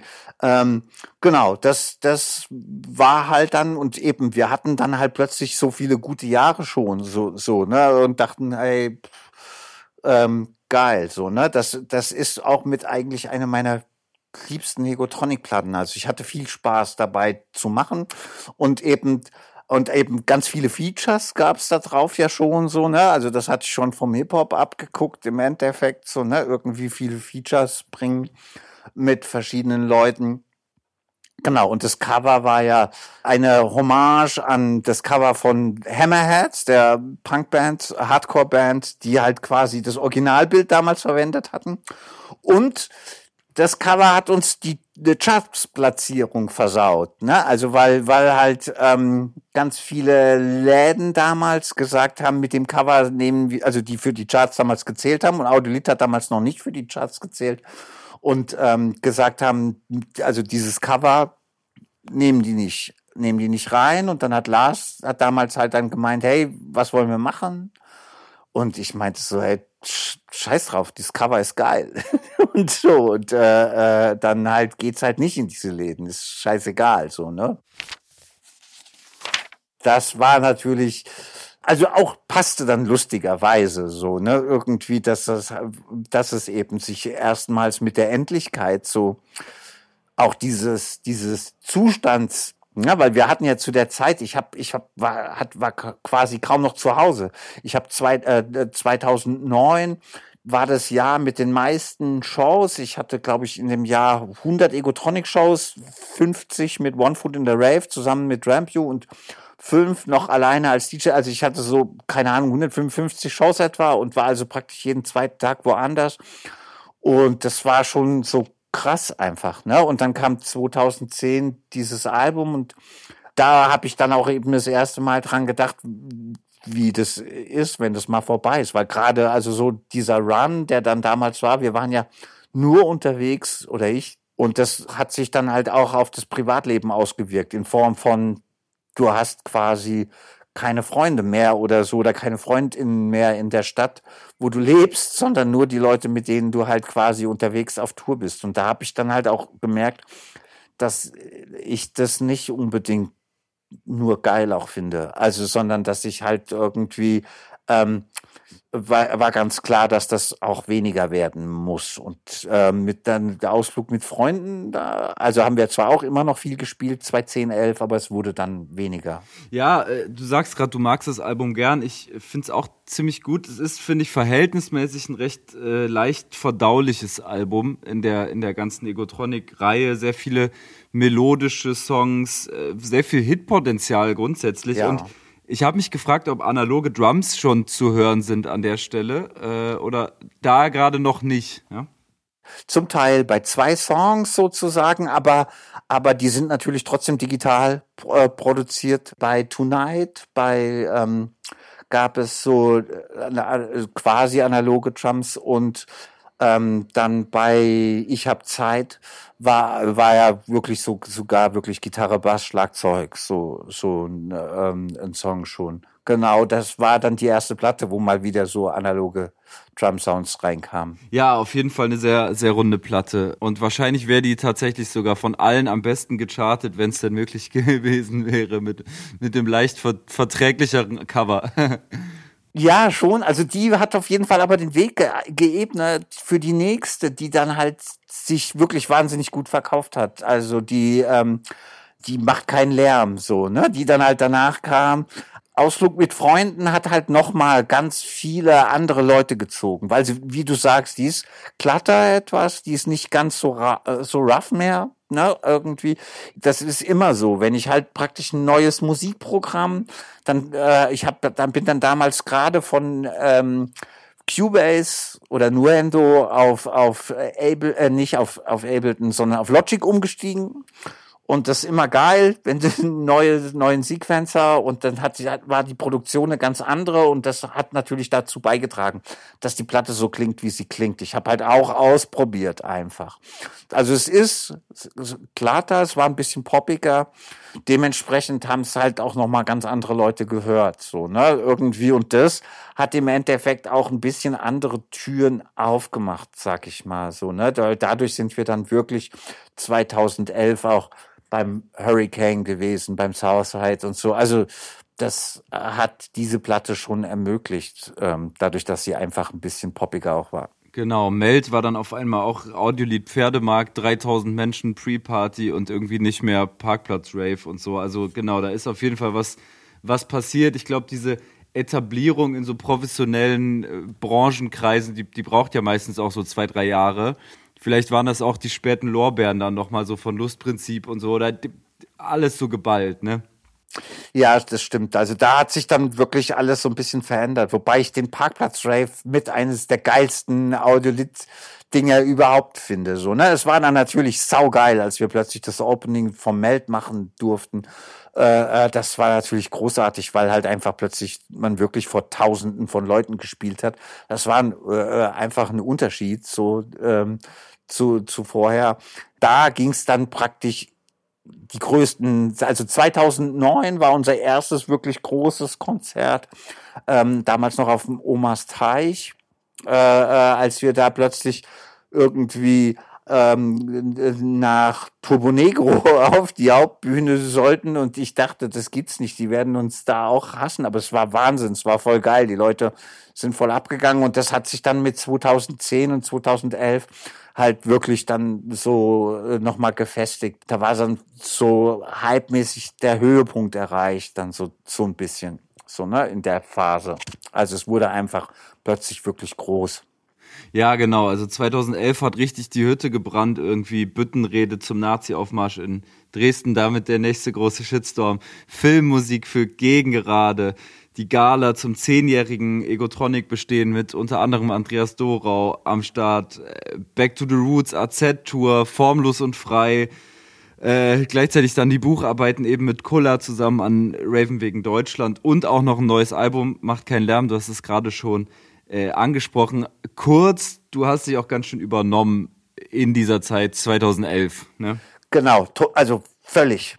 Genau, danach hatte ich Burnout. Also das ist dann auch, ich bin danach in totales Loch gefallen, Ende 2011. Also da war dann wirklich bei mir richtig der Ofen aus, habe ich dann gemerkt. So, ne? Irgendwie da hat sich's dann äh, wirklich krass bemerkbar gemacht. Also da war ich dann das erste Mal auf der Suche nach einem Psychologen auch oder so, ne? Oder Psychologin. So, ne, dass man, also weil, weil da, da war wirklich, äh, ich hab das war zu viel einfach. Ne? Ich hatte zum Beispiel eben halt die Platte und das Buch waren die Abgabentermine relativ nah beieinander und wir hatten trotzdem sau viele Konzerte. Das heißt, ich habe Konzerte gespielt und ähm, auf den Fahrten zwischen den Konzerten habe ich ein Buch geschrieben. Ich hatte überhaupt keine Freizeit mehr sozusagen, ne, irgendwie. Und wenn ich wirklich mal Freizeit hatte, dann habe ich mich zugeknallt bis zum Anschlag, so, ne, irgendwie einfach um so viel mitzunehmen, was halt so ging, so, ne, dann, also, das war alles überhaupt nicht mehr gesund. Und danach kam auch dann wirklich die, die Wintertour 2011 war völliger Abfuck für mich. Also da war ich, da war ich wirklich richtig am Ende so. Also das, das hat ja keiner mitgekriegt, aber also das habe ich auch, glaube ich, noch nie erzählt. Aber also ich habe zum Teil irgendwie noch im Backstage gesessen und geflennt und bin auf die Bühne und dann habe ich halt ein Konzert gespielt irgendwie alle so geil und so. Und danach bin ich zurück und sofort ins Hotel. Und ich war also nur noch fertig und habe kein Wort mehr geredet die ganze Tour.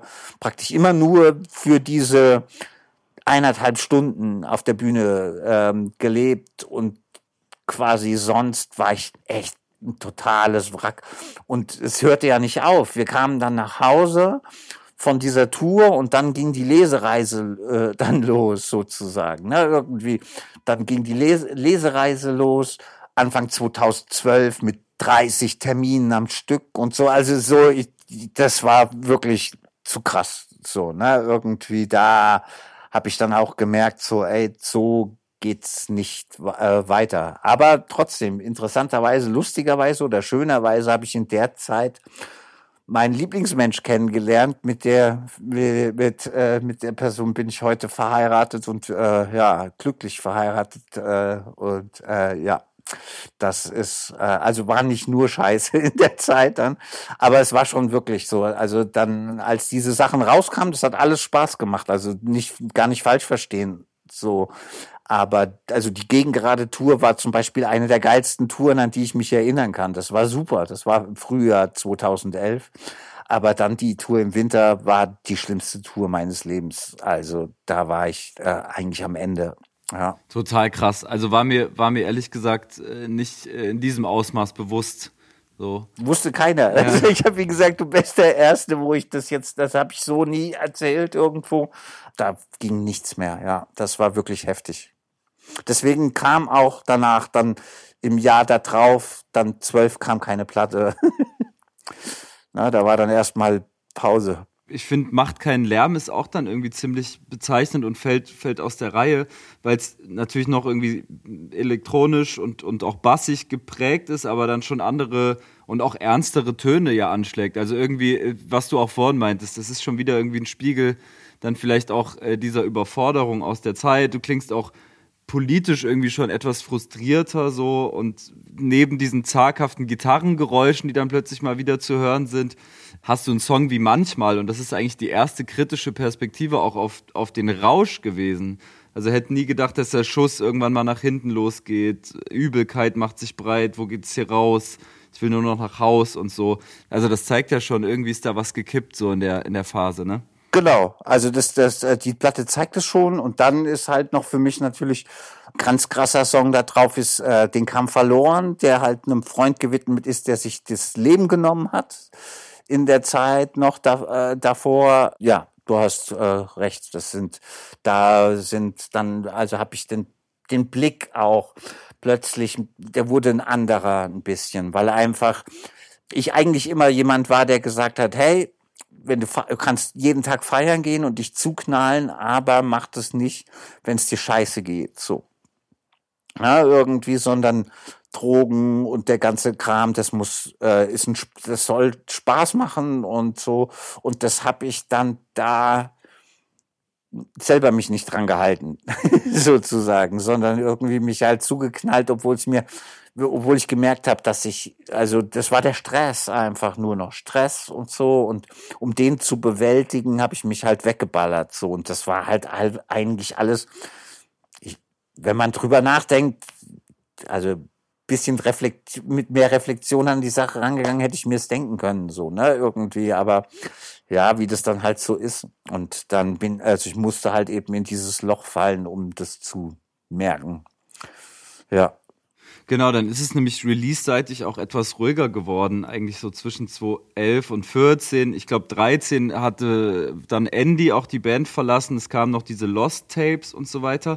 Aber du bist ja in der Zeit auch in dieses Rheumaloch gefallen. Also irgendwie hat sich das ja auch noch so ein bisschen wahrscheinlich multipliziert mit einer psychisch mittelmäßig bis schlechten Verfassung, dass du eben erkrankt bist. Und das hat dein Leben ja radikal verändert. Äh, Schmerz, Depression und das zieht sich bis heute, ne? Genau, also absolut. Das war natürlich, das kam 2013, ähm, kam eben äh, das Rheuma dazu. Und man sagt auch, dass das halt eben mit psychischer Verfassung, man, man weiß ja bis heute nicht genau, woher Rheuma kommt. Also man weiß es einfach nicht genau. Ne, irgendwie, das gibt es, dass du es vererbt kriegst, aber bei mir in der Familie ist zumindest kein Fall bekannt und so.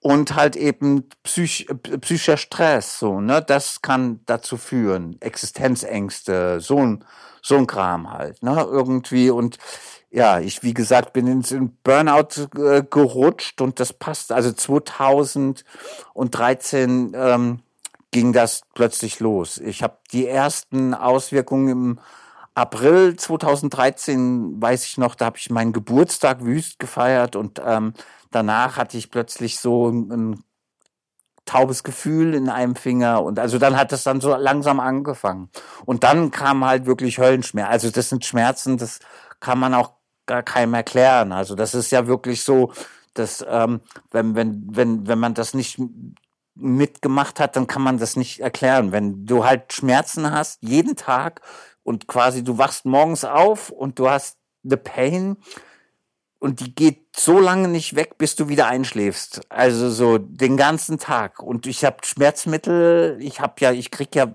quasi wirklich die krassesten Schmerzmittel, so, ne? Irgendwie jeder Junkie würde sich freuen über meine Hausapotheke sozusagen, ne? Irgendwie, ähm, die ich dann halt auch täglich nehmen musste, so Oxycodon und ähm, also Rheuma ist echt eine Scheiße. Wenn es einen so hart trifft, wie es mich dann halt auch leider ähm, erwischt hat.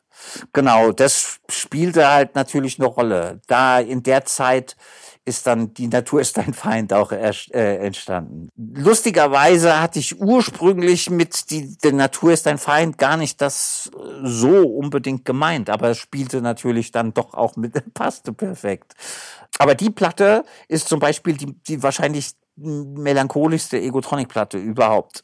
Ja, weil also es ist ja wirklich auch so, wie du auch vorhin irgendwie angemerkt hast, dass man auch übergreifend feststellen kann, diese Alben spiegeln ziemlich ungefiltert die Stimmung, die Stimmungen, die dein Leben eben in der jeweiligen Entstehungszeit ja so geprägt haben. Und die Natur ist dein Feind ist der, wirklich der beste Beweis dann dafür, weil äh, plötzlich ist Egotronic keine hedonistische Partyband mehr. Da ist dann plötzlich ganz viel Verbitterung und ganz viel Schmerz und Neurosen im Garten.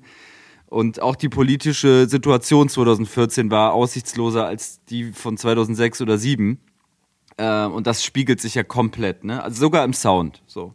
Absolut, ne? Also eben denke ich auch. Ich habe diese Platten unter, Platte unter Schmerzen aufgenommen, was echt einfach scheiße war. Also Rheuma ist ja so, man ich, hat jetzt nicht all die Jahre immer Schmerzen. Also es gab immer wieder Medikamente, die dann halt eine Weile geholfen haben und sowas. Ne? Also mein, mein Leben besteht jetzt nicht nur aus Schmerz, aber es hatte halt wirklich äh, viel, viel Raum eingenommen dann. So, ne? Und das also bei der Platte, das war schon, also da kam das das erste Mal so richtig zum Tragen. Und eben, ja, wie du sagst, die politische Lage wurde einfach schlimmer und so und ähm, genau. Und das hat sich ja die Texte sind ja du hast es eigentlich schon gesagt sie sind dann irgendwie frustrierter und nicht mehr so die haben also die Leichtigkeit ist bei der Platte bei den Texten komplett weg eigentlich. Die so bei Ausflug mit Freunden noch war, sozusagen, die dann halt schon bei Macht kein Lärm so Risse gekriegt hat und die Natur ist ein Feind war dann eigentlich erstmal so, ja, scheiße. Ja, und das ist irgendwie krass, weil man auch spürt, da hat so eine gewisse Wesensveränderung äh, dann ja auch stattgefunden, schmerzbedingt. Dadurch ist es auch so ein richtiges Fickt euch alle Album, ne? Also es, es, ist, es ist viel, viel wütender auch. Interessant musikalisch ist natürlich, dass es äh, sich ziemlich echt anfühlt, äh, ziemlich analog, auch analoge Synthes zu hören sind, die es, glaube ich, vorher in der Form nicht gab. Äh, also das war wieder mal einer dieser sehr radikalen Soundwendepunkte, die sich ja generell durch dein ganzes Leben ziehen. Da hat dich mal wieder das, das alte Rezept gelangweilt oder so. genau, also das ist wirklich was, was mir wichtig war, dass sich keine Platte so wie die davor anhört. Das war mir wirklich wichtig gewesen, so bei, bei in der ganzen Zeit von Egotronic. Und da hatte ich, hatte ich, hatte halt das Gefühl, so rein elektronisch hab ich, bin ich an so ein Ende gekommen. Und dann war das die erste Platte, wo dann halt eben wieder Bassgitarre, Gitarre, aber ich habe da noch fast alles eingespielt. Ähm, das war dann bei den nächsten Platten nicht mehr so. Da habe ich dann halt noch alles eingespielt und das war die erste Platte, die ich mit Kilian zusammen gemacht habe. Ähm, und eben, und wir haben dann ganz viel zu zweit an der Platte gearbeitet, wirklich sau viel. Und Kilian hatte halt eine ganze Menge auch, oder hat eine ganze Menge analoge Synthesizer. Und dann haben wir eben halt auch das, äh, wir haben die Platte, das war das erste Mal, dass ich eine Platte nicht zu Hause im Zimmer aufgenommen habe, sondern wir hatten einen Proberaum und haben halt dort die Platte aufgenommen. Also das heißt, wir sind auch immer zum Musikmachen dorthin gegangen, was für mich auch eben eine Lehre aus 2011 war, weil wenn du das zu Hause machst, dann hast du nie Feierabend, weil dann fällt dir doch noch was ein und dann machst du wieder was. Und so war es immer, ey, jetzt haben wir haben einen Song gearbeitet bis abends und jetzt machen wir den Rechner aus und gehen nach Hause. Und selbst wenn ich noch eine Idee habe, dann muss ich sie halt am nächsten Tag äh, machen. Und ich brauche auch mal Zeit, wo ich nichts daran arbeite, so ne irgendwie. Das war vorher das war, also gerade beim 2011er Ding, da gab es, habe ich keinen Feierabend mehr gemacht, gehabt, sozusagen. Ne? Und da, das war dann bei der Platte halt wirklich ganz anders. Ja, und auch wenn es jetzt vielleicht keine deiner Lieblingsplatten ist, kann man schon noch so ein paar Highlights hervorheben. Noch nicht vorbei. Glücksversprechen. Im Zuge der Platte gab es auch den Freiwill-Shitstorm, Band der Vollidioten. Und ja, da ist eigentlich, da gibt's eigentlich ein, gibt's ein lustiges Easter Egg, weil du damals ja mit dem Crackhorn-Chor, also die toten Crackhorn im Kofferraum, äh, zusammengearbeitet hast an dem Song. Man hört die in der Hook und da hört man noch ganz laut die Stimme von Nura raus, die dann glaub, kurz später die Crackhorn verlassen hat. Das finde ich irgendwie auch äh, eine äh, lustige Kombi, die da passiert ist. Fand ich auch sehr, sehr lustig, eben, dass das halt, äh, ja, wir, ich wollte halt unbedingt einen ähm, Chor haben und dann habe ich halt eben die beiden Grekuren angefragt und habt, hey, habt ihr Borg so? Und dann kamen die zu dritt oder viert. Super, so, ne, das war schon sehr, sehr lustig. Genau, und der Shitstorm, der war, hat halt auch Freude gemacht. Also das muss ich schon sagen, der hat wirklich, wirklich Freude gemacht. Weil da sind euch die Freiwild-Fans aufs Dach gestiegen dann. Ne? Genau, ne? Und das ist, das war halt, na klar, die sind ein leichtes Ziel so weil damit halt natürlich auch so eine skurrile, äh, also so ein Irrsinn eingezogen ist halt natürlich. Es war einfach wirklich furchtbar lustig im Endeffekt, weil es war auch so klar, es kommt halt dieser Song und es war so klar, das dauert halt drei Minuten und dann geht's los. Dann, weil die, die Fans von Freiwild waren ja da auch sehr, sehr aktivistisch, sag ich mal, und äh, sind dann halt natürlich gleich losgezogen in Scharen und haben uns dann mal wieder einen Shitstorm beschert. also obwohl es mir in der Zeit eigentlich so so so kacke ging, das hat echt Bock gemacht, so diese Arschgeigen zu provozieren. Das war schon wirklich geil. ja, ja. Naja, und danach kam der, das hast du zumindest mal irgendwo in einem Interview gesagt, krasseste Sommer in der Bandgeschichte. Wahrscheinlich auch weil es dann plötzlich wieder Punkrock-Shows waren und du eben von einer analogen, analog spielenden Band äh, umgeben warst auf den Bühnen wahrscheinlich. Also nehme ich jetzt mal an, ne? Ja, das Jahr war so außergewöhnlich 2014 dann, weil wir halt einfach ganzen Haufen richtig großer Festivals gespielt haben. Ja, also plötzlich hatten ganz viele große Festivals Interesse, äh, dass Egotronic da spielen. Unter anderem halt auch wieder Southside und Hurricane, was lustigerweise ist das Hurricane das Festival, wo wir, glaube ich, am öftesten gespielt haben äh, von allen Festivals. Also es ist wirklich, wirklich verrückt im Endeffekt. Ähm, und es war immer geil, muss man auch schon dazu sagen, es war wirklich immer geil. Genau, und da war 2014 und das war halt natürlich ganz skurril, weil einerseits hatte ich Höllenschmerzen und das Touren war eine echte Qual. Andererseits hattest du diese riesen Konzerte, also tausende von Leuten, die dann da waren und die Show war immer geil, aber ähm, das drumherum war, also ich habe ja zum Glück meine Rheumatologin, die mit der konnte ich halt auch irgendwie ganz offen sprechen. Ich habe dann damals gemeint, hey, ich, ich, wenn ich nicht vor der Show mir so eine dicke Nase Koks reinziehe, dann kann ich überhaupt nicht auf die Bühne, weil die, das Koks macht wenigstens für, keine Ahnung, so 20 Minuten mich relativ schmerzfrei oder so, ne, irgendwie. Und das habe ich dann halt eigentlich auch gemacht. Das war dann halt so eine Mixture aus Schmerzmitteln und, und irgendwie äh, Kokain, dass ich halt irgendwie so kurz so schmerzfrei war, um halt Konzert spielen zu können. Also eigentlich so eine ganz schräge, das ist auch was, hat was Schräges, aber unvergesslich dieser Sommer, weil es halt wirklich wahnsinnige Konzerte waren. Also das war schon unfassbar. Und es hat halt Bock gemacht, auch mit so einer Band halt zu spielen. Ne? Das erste Mal wieder Schlagzeug, also so viele Leute auf der Bühne, ne? nicht nur zu zweit oder zu dritt. Das war schon echt auch geil. Das hat schon Bock gemacht so. Viele haben gesagt, ey, willst du wirklich jetzt so diesen Sound so krass ändern? Und ich so, hey, Logo, wenn, wenn halt die Leute mich dann irgendwann das Scheiße finden, dann ist es eben so. Aber ich möchte Musik machen, die mir gefällt, so, ne? Und nicht irgendwie, ich mache jetzt Musik, die, weil ich denke, dass die Leute das von mir hören wollen.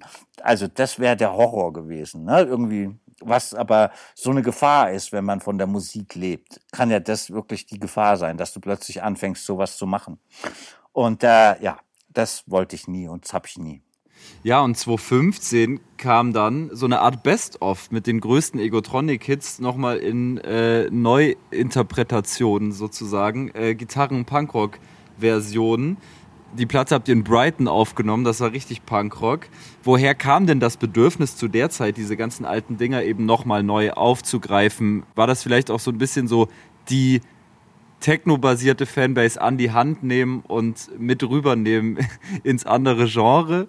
Naja, also die Idee hatte der Lars, muss man sagen. Also Lars hat gemeint, ey, Thorsten, so, es wäre an der Zeit, mal so ein, so ein Ding zu machen. Und dann war natürlich so die Molly, die jetzt ähm, mittlerweile auch eben in der Chefetage von Audiolith sitzt, die hatte eine Zeit lang in Brighton gewohnt und hat dann da auch bei Brighton Electric Praktikum oder hat da gearbeitet äh, eine Zeit lang und auf jeden Fall hat die dann klar gemacht, dass wir halt dafür wirklich einen sehr günstigen Preis halt ähm, rein konnten. Und das war dann halt so, haben wir gesagt, ey, das ist geil, ja. Und dann habe ich halt gedacht, na ja klar, dann machen wir das jetzt so und machen aus den alten Songs Punk-Versionen und gehen halt nach Brighton. Und was halt wirklich super geklappt hat, also ich bin mit der Platte so mittelzufrieden, aber was halt geklappt hat, das ist wahrscheinlich die Platte, die, ähm, also die überhaupt, wenn du jetzt halt den, die, die, die Texte und den Gesang wegdenkst, klingt die nicht deutsch. Der Tontechniker war ein geiler Typ, so, und ich meinte auch, hey, soll eher britisch klingen, so, ne, irgendwie, ich äh, liebe auch den britischen Punk-Sound, den frühen und, ähm, genau, also, und das war halt schon geil. Und vor allem, es war halt natürlich ganz fantastisch, das war die erste Platte, die wir, wie wir wirklich im Tonstudio aufgenommen haben, also wo wir geprobt haben vorher und dann ins Studio gegangen sind, um die Sachen einzuspielen und dann halt noch in Brighton, also es war,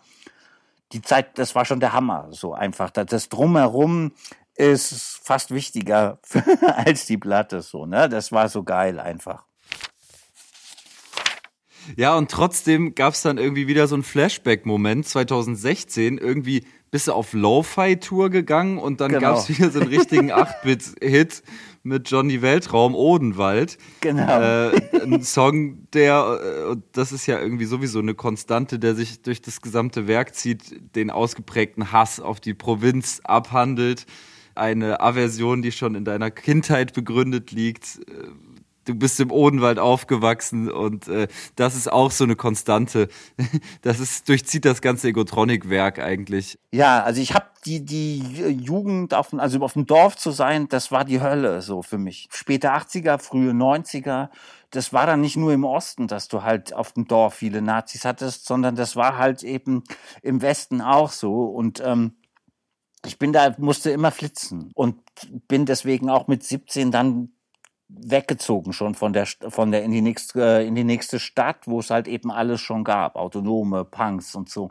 Und dort dann halt eben auch sozusagen endlich nicht mehr nur so ein Opfer zu sein, das wegrennt, sondern auch andersrum äh, anfängt halt eben Nazis zu vertreiben oder wenn sie kommen halt dann eben zurückzuschlagen sozusagen oder eben sogar wenn die sich wagen in die Stadt dann halt quasi die Innenstadt nazifrei zu halten. Also das ist die Sprache, die diese Arschlöcher verstehen.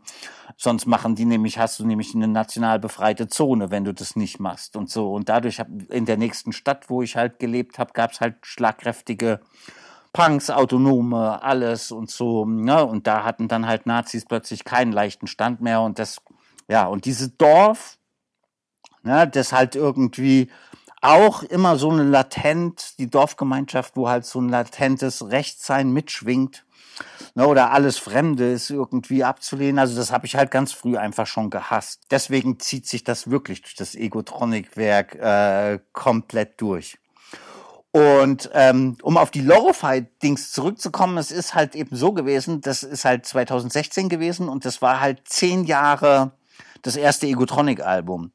Ne? Und äh, dann haben wir halt gesagt, okay, komm, wir machen das, wir machen, buchen auch kleine Clubs, also wir haben in ganz kleinen Läden gespielt und zu zweit kein Song, der neuer ist als die erste Platte, war der Plan. Also wir spielen alles, was von vor bis zur, bis einschließlich erste Platte. Genau, das war ein Riesenspaß. Also da sind so ganz viele Leute auch noch mal gekommen, die halt nicht mehr sonst auf Egotronic-Konzerte gegangen sind, weil sie dachten, ey geil. Ja, und es hat echt super Spaß gemacht. Aber war klar, das machten wir jetzt halt eine Tour. Das war einfach, da, da ging es um den Spaß und, das, und der Spaß war wirklich großartig. Allerdings sind wir auch wirklich so getourt, leider wie am Anfang. wir waren wirklich immer so zugepfeffert, dass es also schon das war schon äh, auch, also auch von der Art und Weise war das nochmal so ein Rückschritt irgendwie zu die Anfangszeit. Ja. Hast du eigentlich jemals irgendein Konzert nicht überstanden äh, aufgrund des körperlichen Zustands so? Mussten Konzerte deswegen abgebrochen werden?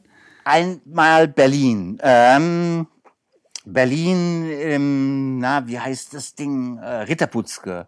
Äh, 2011, glaube ich, oder so. Ich weiß es nicht genau. Jedenfalls äh, Dorian Klangsucht, äh, ähm, große Party da. Und äh, wir sollten spielen nachts um zwei oder drei. Und ich war schon drei Tage wach. Und bin dorthin und war schon drei Tage wach. Und dann hat sich das Konzert nochmal um zwei Stunden nach hinten verschoben oder so.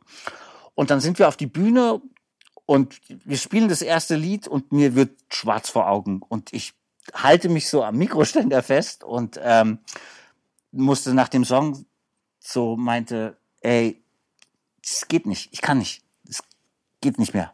Äh, äh, und alle natürlich so, hä, was? Und krass. Und so, dann mussten wir wirklich nach dem ersten Song aufhören. Und Dorian hat's aber zum Glück auch wirklich mit Humor genommen und hat gemeint, ein kleines bisschen bin ich ja auf, auch stolz, dass das auf meiner Party das erste Mal passiert ist, weil ich es eigentlich immer hingekriegt habe. In jedem Scheißzustand habe ich es echt hingekriegt, noch auf eine Bühne ähm, Konzert zu spielen. Also unvergessen ein Konzert, wo wir auch äh, in Leipzig gespielt haben und ich wollte vorher irgendwie noch irgendwelche Drogen und dann gab es jemand, der hat so nur so Naturdrogen da verkauft und dann habe ich halt so Rosenholzsamen geschluckt. Und so zwei Minuten vor dem Konzert stand ich im Bad, habe nichts mehr gesehen, also stand so im Backstage und da meinte er zu mir, ich kann nicht, ich kann nicht, ich sehe nichts, ich äh, seh, also es geht nicht. Und dann hat er mich so Hand in Hand auf die Bühne ans Mikro gebracht so und dann ging's los und in dem Moment hat's geklappt, dass irgendwie der Adrenalinkick des Konzerts die Droge so weit weggedrückt hat, dass ich das Konzert spielen konnte. Es war, er hätte es nicht gedacht und an dem Abend sind leider auch echt einige Leute auf diesen LSA-Samen durchgeschossen. Das hat man richtig gemerkt. Also, also war wirklich heftig. Genau, aber sonst, ich habe es halt eigentlich immer geschafft. Und da war dann das erste Mal, nee, es ging einfach nicht. Aber es musste eigentlich, also wenn das nie passiert wäre, wäre schon auch fast skurril gewesen. Wir hatten damals Konzerte, wo wir zwei Abende im selben Club gespielt haben und dachten immer, hey, das ist perfekt, weißt du, du, du, du spielst, kannst alles aufgebaut lassen, gehst danach irgendwann ins Hotel und dann bist du gut ausgeschlafen. Ja, Quatsch. Wir haben halt quasi gar nicht geschlafen, haben einfach getrunken, bis wir wieder auf die Bühne mussten. und das war wirklich immer dann so. Bei den Doppelkonzerten haben wir einfach nicht geschlafen, sondern sind einfach nach irgendwie 24 Stunden wieder auf die Bühne und ähm, das hat immer geklappt, aber da hat es dann halt, wie gesagt, mal nicht geklappt. 2017 sind wir auf dem Zeitstrahl. Da erschien kurz vor dem ersten und auch letzten Auftritt bei Rock am Ring und Rock im Park keine Argumente. Woran denkst du, wenn du an das Album zurückdenkst? Ich denke so, ne, die wichtige Säulen natürlich Rott von den Ärzten, der, der produziert hat. Mille war beteiligt. Ich glaube, er hat ein Gitarrensolo eingespielt. Äh, und bezeichnenderweise sind die ersten Worte auf der Platte, ich hasse euch wirklich. ja, genau. Das fand ich halt auch eben, das ist äh, für mich so mit das also es ist einfach schön. An dem, an dem, diese Platte ist ja schon so ein bisschen, also wütend. Man merkt halt die politische Lage so, ne, irgendwie. Wir hatten 2015 die sogenannte Flüchtlingskrise. Rechtsruck nicht zu über, äh, nicht zu ignorieren im Endeffekt und ähm, dementsprechend war die Platte sehr, sehr hassgeladen und eben. Und ich fand es aber natürlich auch, es war ein großer Spaß, dass irgendwie die ersten Worte auf einer Platte sind, ich hasse euch wirklich. Das ist, freue ich mich heute noch wie ein Kind, dass das der Einstieg ist in so, in so eine Platte. Rott natürlich war der Hammer, dass er Bock hatte, mit uns das zu machen. Und der hatte halt wirklich, wirklich Bock. Also wir haben dafür so gut wie nichts bezahlen müssen. So, ne? Irgendwie, er hatte einfach Bock. So, das war halt saumäßig cool. Und das war auch das erste Mal, dass ich quasi mir hab von jemandem dann auch mal reinreden lassen. Ich habe das nie so eigentlich so, also so Arrangements, das war so mein Ding und so, da habe ich mir eigentlich nicht reinreden lassen, aber mit, wenn Rod äh, irgendwie äh, ähm, war schon so, dass ich, also wir waren oft auch einer Meinung und es war halt ganz geil auch irgendwie bei den Aufnahmen, wenn die Band halt dann Backing Band quasi ihre Parts eingespielt haben und ich dachte so, ey, boah, das wäre so und so. Und Rott meinte, ja, stimmt, lass mal, lass mal so und so probieren. Da habe ich immer gesagt, ey, Rott, aber sag du, weil dann hören die sofort drauf. und das war dann auch immer, weil Rott war halt so eine Instanz, weißt du? Ich meine, das ist Rott halt, ne?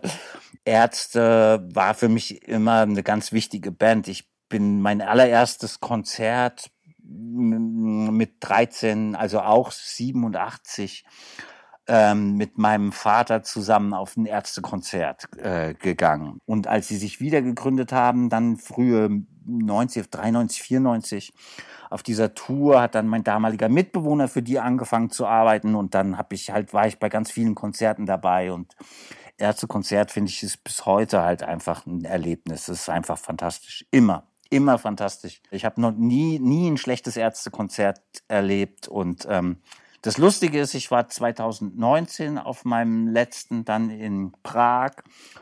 Und die spielten ja drei Stunden oder so. Und ich habe viele Platten nicht mehr so mitverfolgt, aber ey, die Hälfte des Konzerts konnte ich noch mitsingen. und hab's auch getan. es war großartig, echt, ey. Geile Band, ich liebe sie bis heute, wirklich. Und aber eben dann halt auch zu der Zeit halt eben Mille so, ne, dann irgendwie dann gerade Creator so waren auch wieder unterwegs und ich äh, hatte sie ein bisschen kennengelernt und dann haben wir so nach dem Konzert uns unterhalten und ich meinte so, ey, ein Song, da würde das voll reinpassen und der so, ja, schick halt, schick mal so, wir, und hat es dann im Tourbus, hat der, der hat uns dann irgendwie so vier Solos geschickt und wir durften uns halt aussuchen, was wir Es war so geil, ey. Und der Song ist halt für mich halt besonders, weil das für einen Freund ist von ganz früher, der mittlerweile auch ähm, an Drogen gestorben war. Und der hat Metal, also der würde es lieben, dass das also würde ich an Gott glauben oder würde ich halt, wäre ich nicht Atheist, würde sagen, irgendwie, der kriegt es noch mit, aber äh, leider kommt es mit meinem Glauben nicht, passt es nicht. Ich glaube einfach nicht daran. Aber ich weiß, er hätte sich halt wahnsinnig gefreut, dass Mille von Creator so, so auf dem Song für ihn ein Gitarrensolo spielt. Unglaublich. Genau, deine Melodie ist der Song, von dem du äh, gesprochen hast. Sonst noch, was ich notiert habe zur Platte irgendwie, Rheumaschmerz vermischt sich mit Weltschmerz. So, äh, also ich finde, dass es auch eine, eine bedrückende Platte ist, so, ne? Genau, also gibt es. Die Angst vor dem Schmerz ist da drauf, der Song. Aber ansonsten ist es eine eher wirklich zornige Platte, so, ne? Also da ist der, der Frust oder diese Melancholie von, ähm, die Natur ist dein Feind, ist dann ganz klar eine Wut auch wieder gewichen. Ja, genau. Und das, das führt sich dann eigentlich fort in der nächsten. Also sehr kämpferisch, sehr schmutzig, sehr entschlossen. Äh, ihr seid doch auch nicht besser aus 2019. Äh, wie wär's denn mal mit Randalieren statt Destruktion nach innen, was Äußeres zerstören, die eigene Zurichtung nicht kampflos akzeptieren, mach aus der Depression eine Aggression und dann explodieren. Das klingt fast wie so ein Appell an dich selbst und dann irgendwie so im direkten Kontrast dazu irgendwie wie Dr. House, ne? Also es ist ein bisschen untypischer Egotronic-Song insofern, weil er halt so ein bisschen dazu aufruft, sich auch zusammenzutun. Der erste, wann fangen wir an? Der erste, den du halt äh, zitiert hast. Und äh, klar, und da ging es natürlich auch darum, ich habe dann dann so Bilder wie also Frankreich zum Beispiel im Sinn, wo halt eben Sozialleistungskürzungen nicht so einfach hingenommen werden, sondern dann dann crasht's halt so, ne, irgendwie. Äh, das hatte schon dazu halt auch so, so einen Bezug. Genau, Dr. House ist dann, finde ich, eigentlich ein meiner liebsten Songs, wenn's wenn's um das Thema Rheuma geht einfach. Also weil ich da quasi Tacheles geredet hab, so, ne, irgendwie. Also so wie Dr. House war ja dann, ich meine, du kennst wahrscheinlich noch die Serie Dr. House, der ja immer am Schmerzmittelfressen war.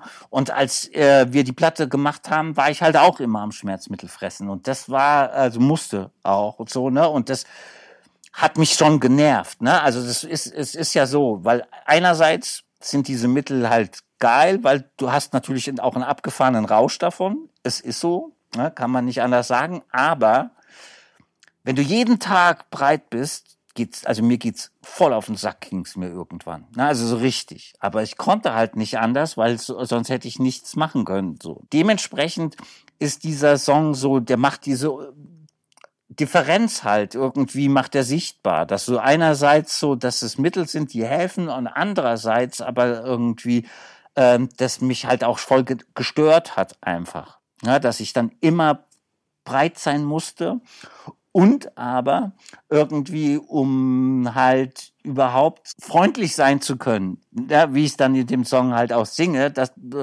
weil wenn du halt immer Schmerzen hast, dann bist du kein freundlicher Mensch mehr. Ne? Dann bist du es einfach nicht. Und, und ähm, diese, durch diese Schmerzmittel dann halt praktisch wieder überhaupt die Fähigkeit zu erlangen, so freundlich sein zu können. Also es ist, es ist ein sehr komplexer Text, finde ich. Und da kann man schon ahnen, dass ich in der Zeit dann auch mehr Hip-Hop gehört habe. Also angefangen habe, wirklich Hip-Hop zu hören, weil er halt auch schon ähm, nicht mehr dieses klassische reim dich oder ich fress dich oder so und immer am Ende des Satzes kommt halt der Reim und danach, also das ist halt da schon ein bisschen anders bei dem Song. Da habe ich mich dann schon in das Texten, in der Art, wie die Hip-Hopper texten, verliebt. Also das ist ja wirklich für mich mittlerweile eine Liebe. Ich finde das einfach geil, wie die mit der Sprache umgehen und so. Das hat mich dann doch nochmal ganz schön gekickt, dass ich halt auch meinen Stil verändere. 2021 kommt zum 20. Jubiläum dann Stress raus. Radikale junge Wilde sind plötzlich altersmilde. Klingt wieder ganz anders, muss man sagen. Ich würde sagen, weniger dreidimensional, wieder mehr nach Zelda und Pokémon. Und ich glaube, das ist äh, der Corona-Pandemie so ein Stück weit geschuldet, weil plötzlich dann doch wieder alleine im Zimmer eine Platte gebastelt wurde. Und auch die Impfdebatte wird ja thematisiert. Also man merkt total, das ist Corona-Zeitalter so. Absolut. Also es ist eine Corona-Platte auf mehreren Ebenen. Also erstens haben wir die Songs wirklich, also ich habe zu Hause immer ein Demo gebaut sozusagen und habe das an meine Bandkollegen dann geschickt, dass jeder seinen Part einspielen konnte. Und es hat jeder zu Hause produziert und ähm, ich war am Ende dann mit Christian, der Gitarrist von Ecotronic, mit dem ich aber auch Torsion and the Stereotronics jetzt mache, war ich dann noch mal zwei Wochen im Studio, wo wir dann halt noch die Gesangsaufnahmen noch gemacht haben und und und. Aber ja, das ist also wir haben die Platte zu Hause aufgenommen. Ich bin so hin und her gerissen. Ich finde, es sind ähm, sehr viele schöne Songs drauf. Ich würde sie jetzt im Nachhinein wahrscheinlich noch mal von der Ästhetik etwas anders machen wollen. Würde ich es jetzt noch mal machen? Was allerdings natürlich bei der Platte der absolute Höhepunkt ist, ist, dass äh, bei zwei Songs Andreas Dorau dabei ist. Und Andreas Dorau ist quasi daran schuld, dass es Egotronic überhaupt gibt. Eben mit der Platte neu und mit der Platte, die, wir, die du vorhin auch angesprochen hast, 70 Minuten Musik ungeklärter Herkunft. Also ohne diese Platten hätte es Egotronic nie gegeben. Und ohne das Konzert 96 oder so, was ich von Andreas Dorau äh, in Heidelberg im Schwimmbadclub sah.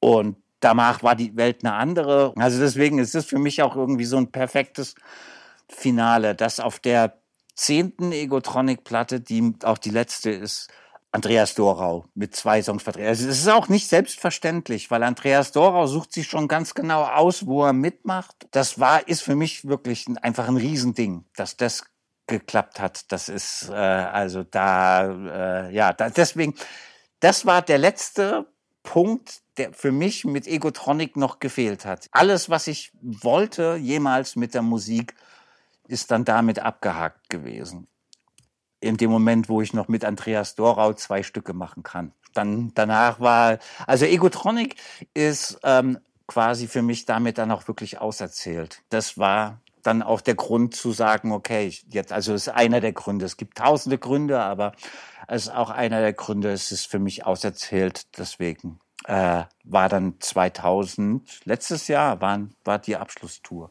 Genau, letzte Tour 22 war, glaube ich, dann auch wirklich mit viel körperlicher Quälerei verbunden für dich, wenn ich das richtig äh, verstanden habe.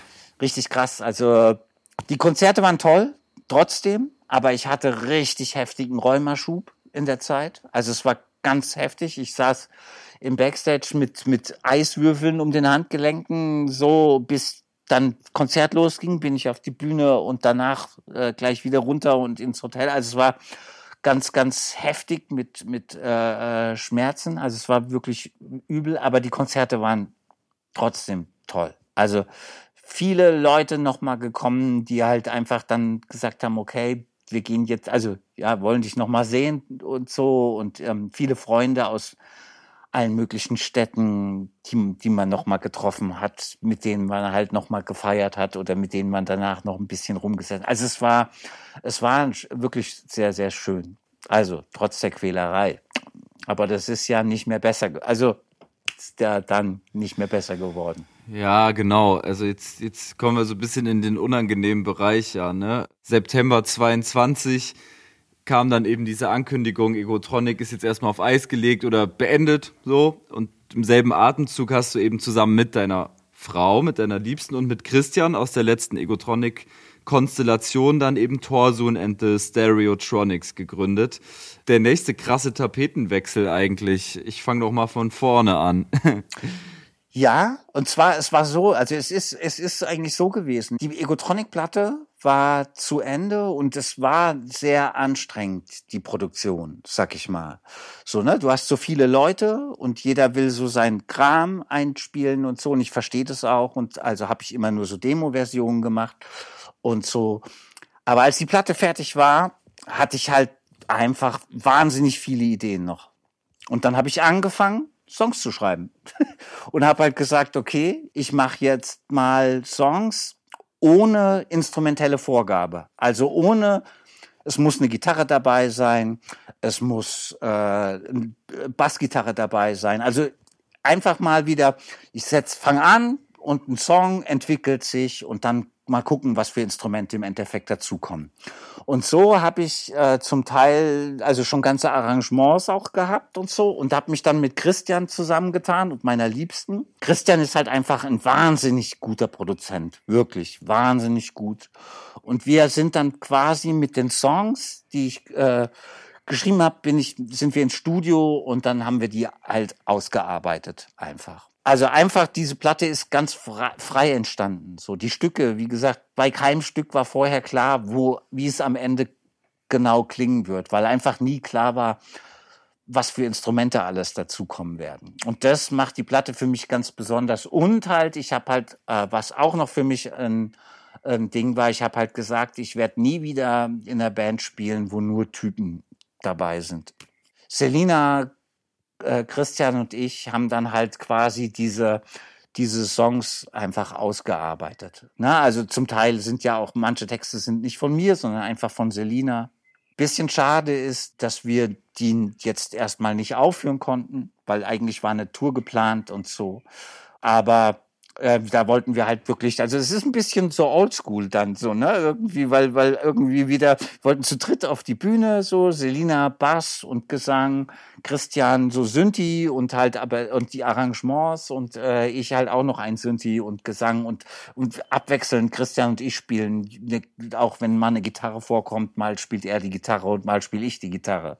So, ne? Irgendwie, also das wäre sehr geil geworden, das hat aber leider ja dann nicht mehr geklappt. Aber auf die Platte bin ich wahnsinnig stolz, muss ich sagen. Ich hätte mich, weil die letzte Egotronic-Platte in der Produktion so anstrengend war, wäre das für mich wirklich traurig gewesen, wenn das die letzte Platte gewesen wäre, die ich in meinem Leben gemacht hätte. so, ne, irgendwie, also wie gesagt, kein böses Blut oder so, das sind alles Top-Leute, aber ich bin einfach dafür nicht gemacht, mit mit fünf Leuten an der Platte zu arbeiten und jeder braucht dann, was weiß ich, ewig lang, um seinen Part beizubringen und irgendwie, sondern ich kann halt anders arbeiten, wenn ich erstmal was mache und dann setzen wir und, und dann arbeiten wir es aus oder so, weißt du? Das ist einfach ein besseres Arbeiten.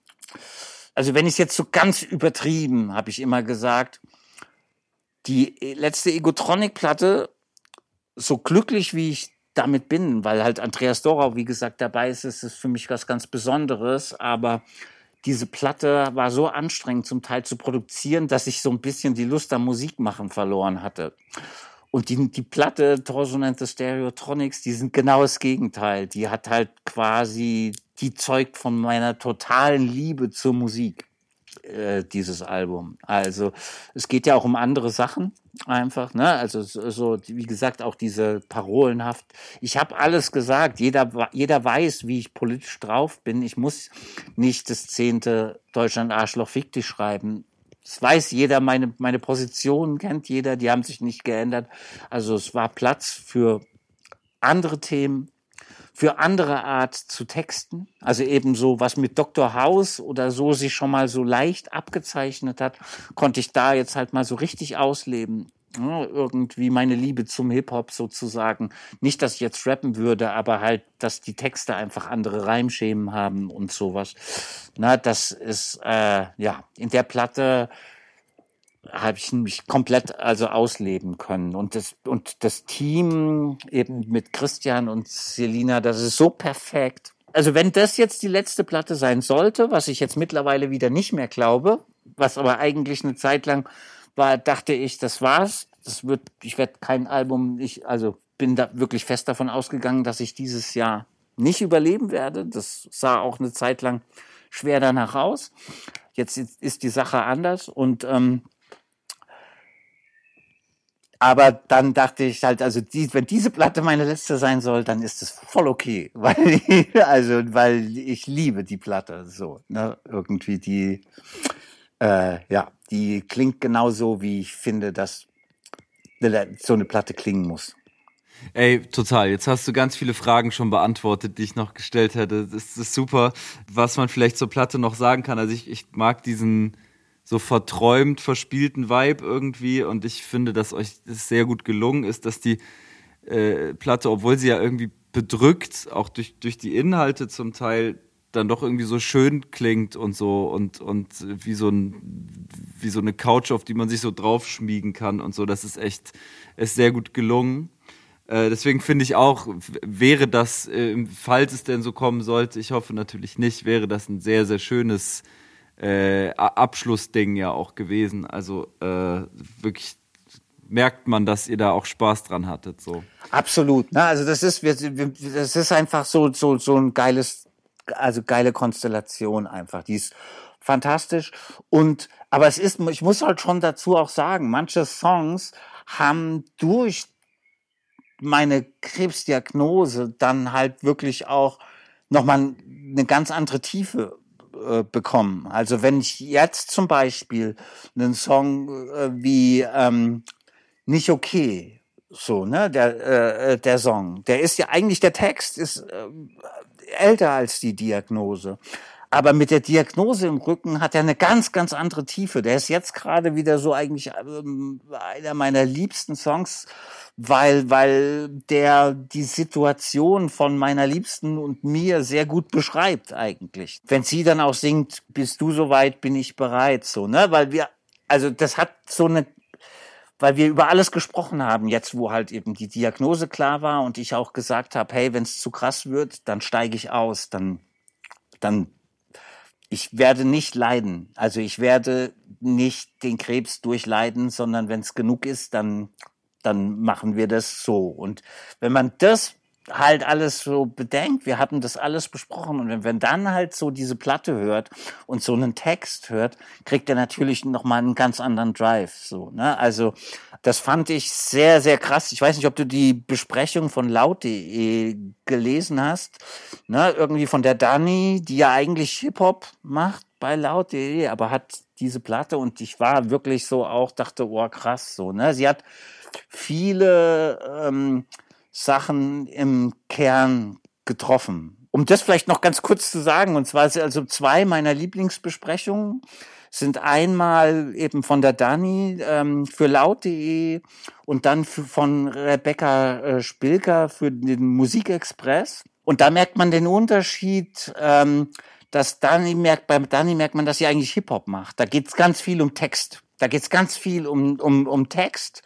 Und äh, Rebecca, da geht es ganz viel um, um die Musik. Und ich finde halt praktisch, die beiden ergänzen sich halt so fantastisch, weil halt dann die Rebecca halt eben sagt, das klingt wie zum Teil wirklich quasi, man möchte im Glitzerschlafanzug tanzen dazu, so, ne, irgendwie. Und so fühlt es sich auch an, finde ich, so klingt es auch. Und und da, äh, Dani sagt halt, macht so, sagt halt diese Diskrepanz, die dann aber zum Teil diese Texte zu dieser fröhlich piependen Musik, besonders äh, in dem Song der, der, der, der ja quasi so äh, Medikamentengebrauch äh, äh, praktisch erklärt, was, was so wir hier so nehmen müssen. Äh, ähm, und dann halt irgendwie am Ende sich dann darüber sozusagen ja eigentlich lustig macht und sagt, hey, zum Glück nehme ich ja keine Drogen mehr.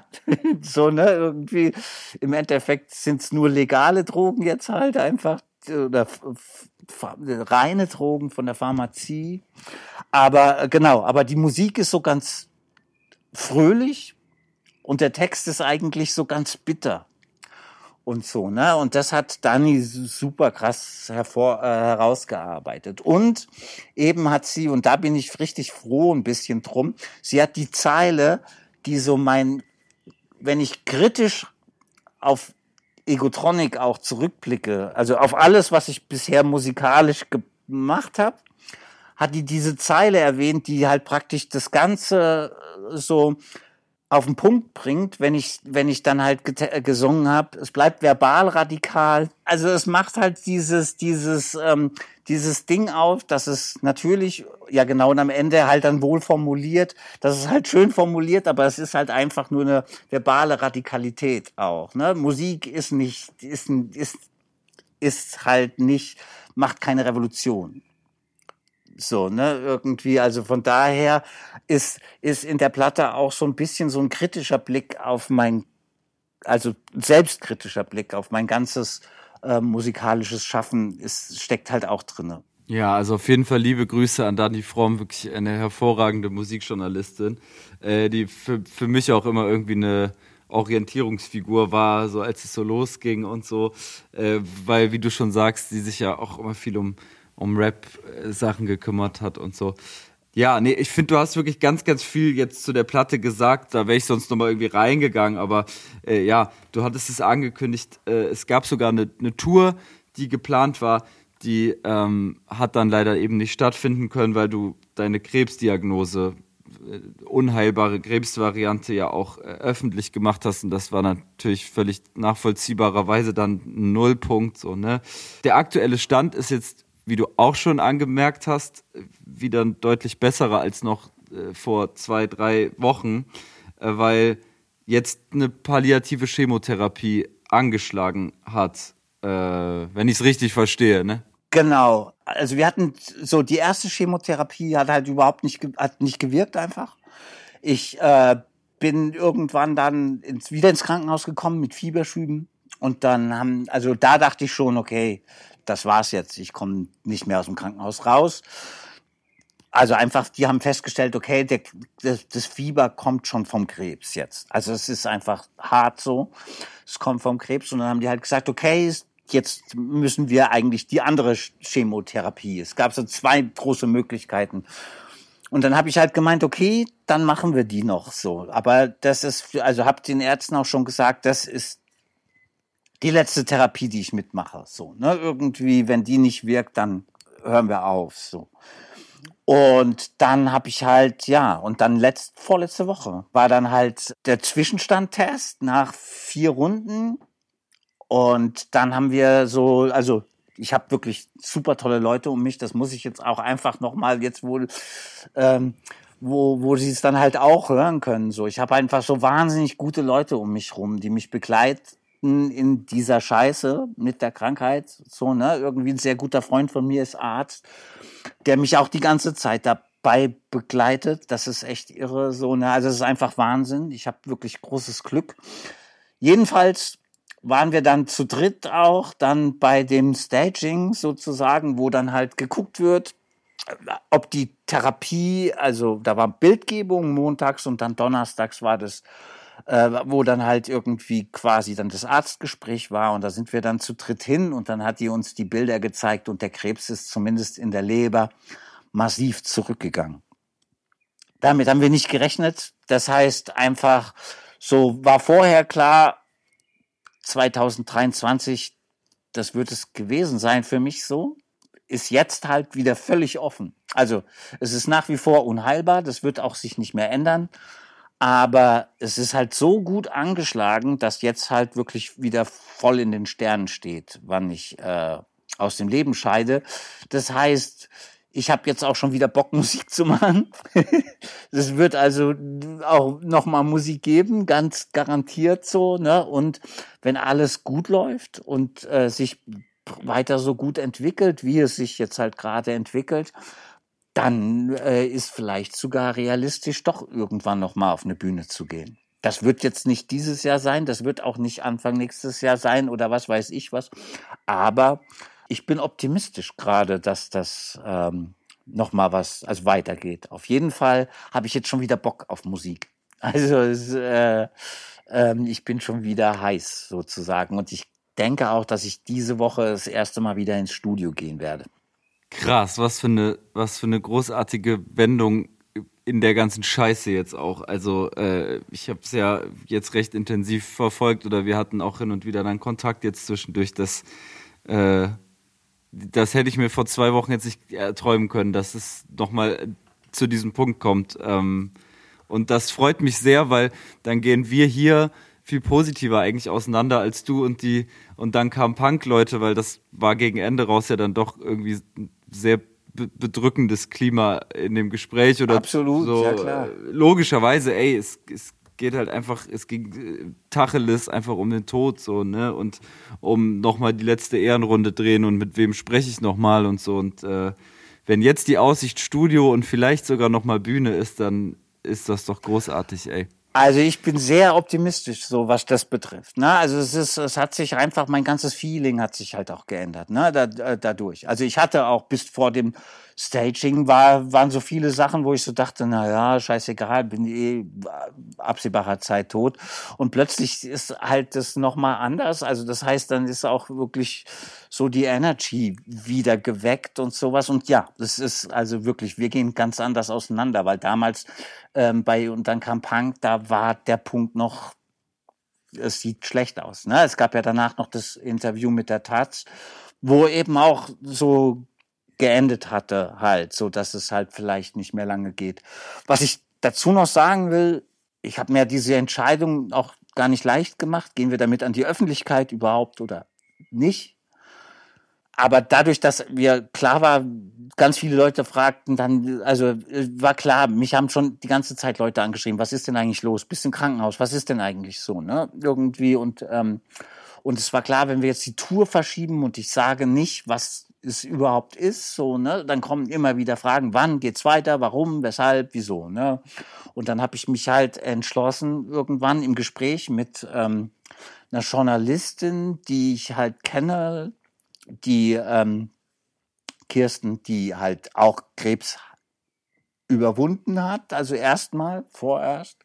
Und äh, ähm, die hat halt dann auch gesagt, komm, wir machen ein Interview für die Taz dann und haben das gemacht. Und ich muss sagen, ich bin äh, jetzt auch froh drum, dass ich das öffentlich gemacht habe, weil mich mittlerweile echt auch einfach viele Leute, die auch Krebs haben und strugglen und eben in der Chemotherapie sind und so mich angeschrieben haben und gesagt haben, hey, voll gut, dass mein, also sie fühlen sich davon so äh, abgeholt und verstanden weil eben diese, äh, weil ich ja gesagt habe, halt, wenn ich dann damit an die Öffentlichkeit gehe, dann halt auch ehrlich, dann halt nicht.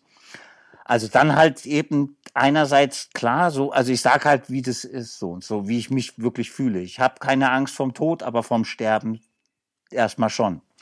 Und äh, ich habe oft geweint.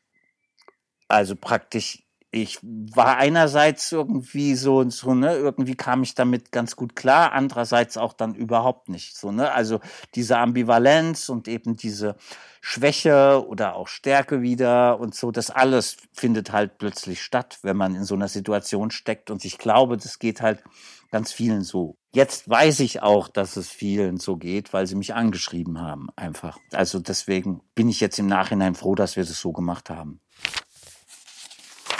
Mir haben ganz viele Leute so Nachrichten geschickt, die man normalerweise dann halt äh, auf Social Media schreibt, wenn jemand gestorben ist. Und ich habe die halt noch lesen dürfen und ich bin sehr dankbar. also das war zum Teil einfach unfassbare Nachrichten, die ich da geschickt kriege. Also wirklich das äh, war Wahnsinn. So, ne, irgendwie, wo ich auch echt sagte, sage, ey, so ganz vielen Leuten da draußen, die mir sowas geschickt haben, das hat mich echt angefasst auch. So, das war Wahnsinn. Ne, und ich bin froh, dass ich äh, das dann, äh, ich bin privilegiert, dass ich das mal noch lesen durfte, was wenn ich tot gewesen wäre, nicht. Ne? Also von daher, bin, also ja, das war, ich finde auch, es war eine richtige Entscheidung. Ähm, genau. Aber ich bin jetzt natürlich auch froh oder hoffe, dass ich jetzt noch ein paar Jahre habe. Ja, das hoffe ich auch sehr und ich würde mich sehr freuen über neue Musik. Ähm, zum jetzigen Stand und auch weil wir jetzt Egotronic so durchgesprochen haben, will ich nochmal irgendwie festhalten, dass es wirklich ein total chaotisches und tolles und auch konsequentes und vielseitiges Werk ist, das man wirklich mit keinem anderen Werk vergleichen kann, nicht mal im Ansatz. Und ich ziehe auch, wenn ich nicht immer alle Positionen so, so mitgetragen habe, auf jeden Fall krass den Hut vor dem Mut und dieser ganzen Unangepasstheit und auch dieser Zugänglichkeit, der Begeisterungsfähigkeit, dem ganzen Witz und Erfindungsreichtum äh, aus dieser ganzen Egotronic-Ära. Also äh, das ist ja jetzt schon irgendwie zu das Buch und äh, da kannst du sehr stolz drauf sein. So. Oh Mann, ey. Manchmal echt nicht so leicht, die richtigen Worte zu finden. Das war's jedenfalls mit dem längsten Sinus-Interview aller Zeiten bis jetzt. Ich hoffe, ihr fandet es genauso interessant wie ich. Auf der Sinus-Playlist findet ihr drei Songs aus drei der, wie wir ja im Laufe der letzten zwei Stunden gelernt haben, sehr unterschiedlichen Phasen aus Torsuns bisherigen musikalischen Werk. Einmal Exportschlager Leitkultur vom ersten Egotronic-Album Die richtige Einstellung – dann Deine Melodie aus 2017 und Der von Torsun and the Stereotronics. Torsun selbst wünscht sich Abendland von Jessin, Enough is Enough von Chumbawamba, Das Telefon sagt Du von Andreas Dorau und Turn It Up von Robert in Discuss. Wenn euch diese Folge gefallen hat und ihr Sinus unterstützen wollt, könnt ihr im Streaming-Portal eures Vertrauens auf den Folgen-Button klicken, Sinus auf Spotify oder Apple Podcasts bewerten und die Sinus-Playlist abonnieren. Wenn ihr Feedback, Verbesserungswünsche oder Gästinnenvorschläge habt, könnt ihr mir gerne schreiben auf Instagram oder Twitter. Dort heiße ich Alex Barbian. Ihr könnt mir aber auch eine Mail schreiben. Hallo at sinuspodcast.de ist da die Adresse. Zum Schluss gilt es Danke zu sagen an Josi Miller, Hans Thiele, Coco Meurer, Vivian Perkovic und Check Your Head. Und, da kann ich mich nur wiederholen, natürlich an Torsun. Für seine Kraft, seine Zeit, sein Vertrauen, die vielen Anekdoten und natürlich seine Musik. Wir hören uns bald wieder hier bei Sinus. Macht's gut.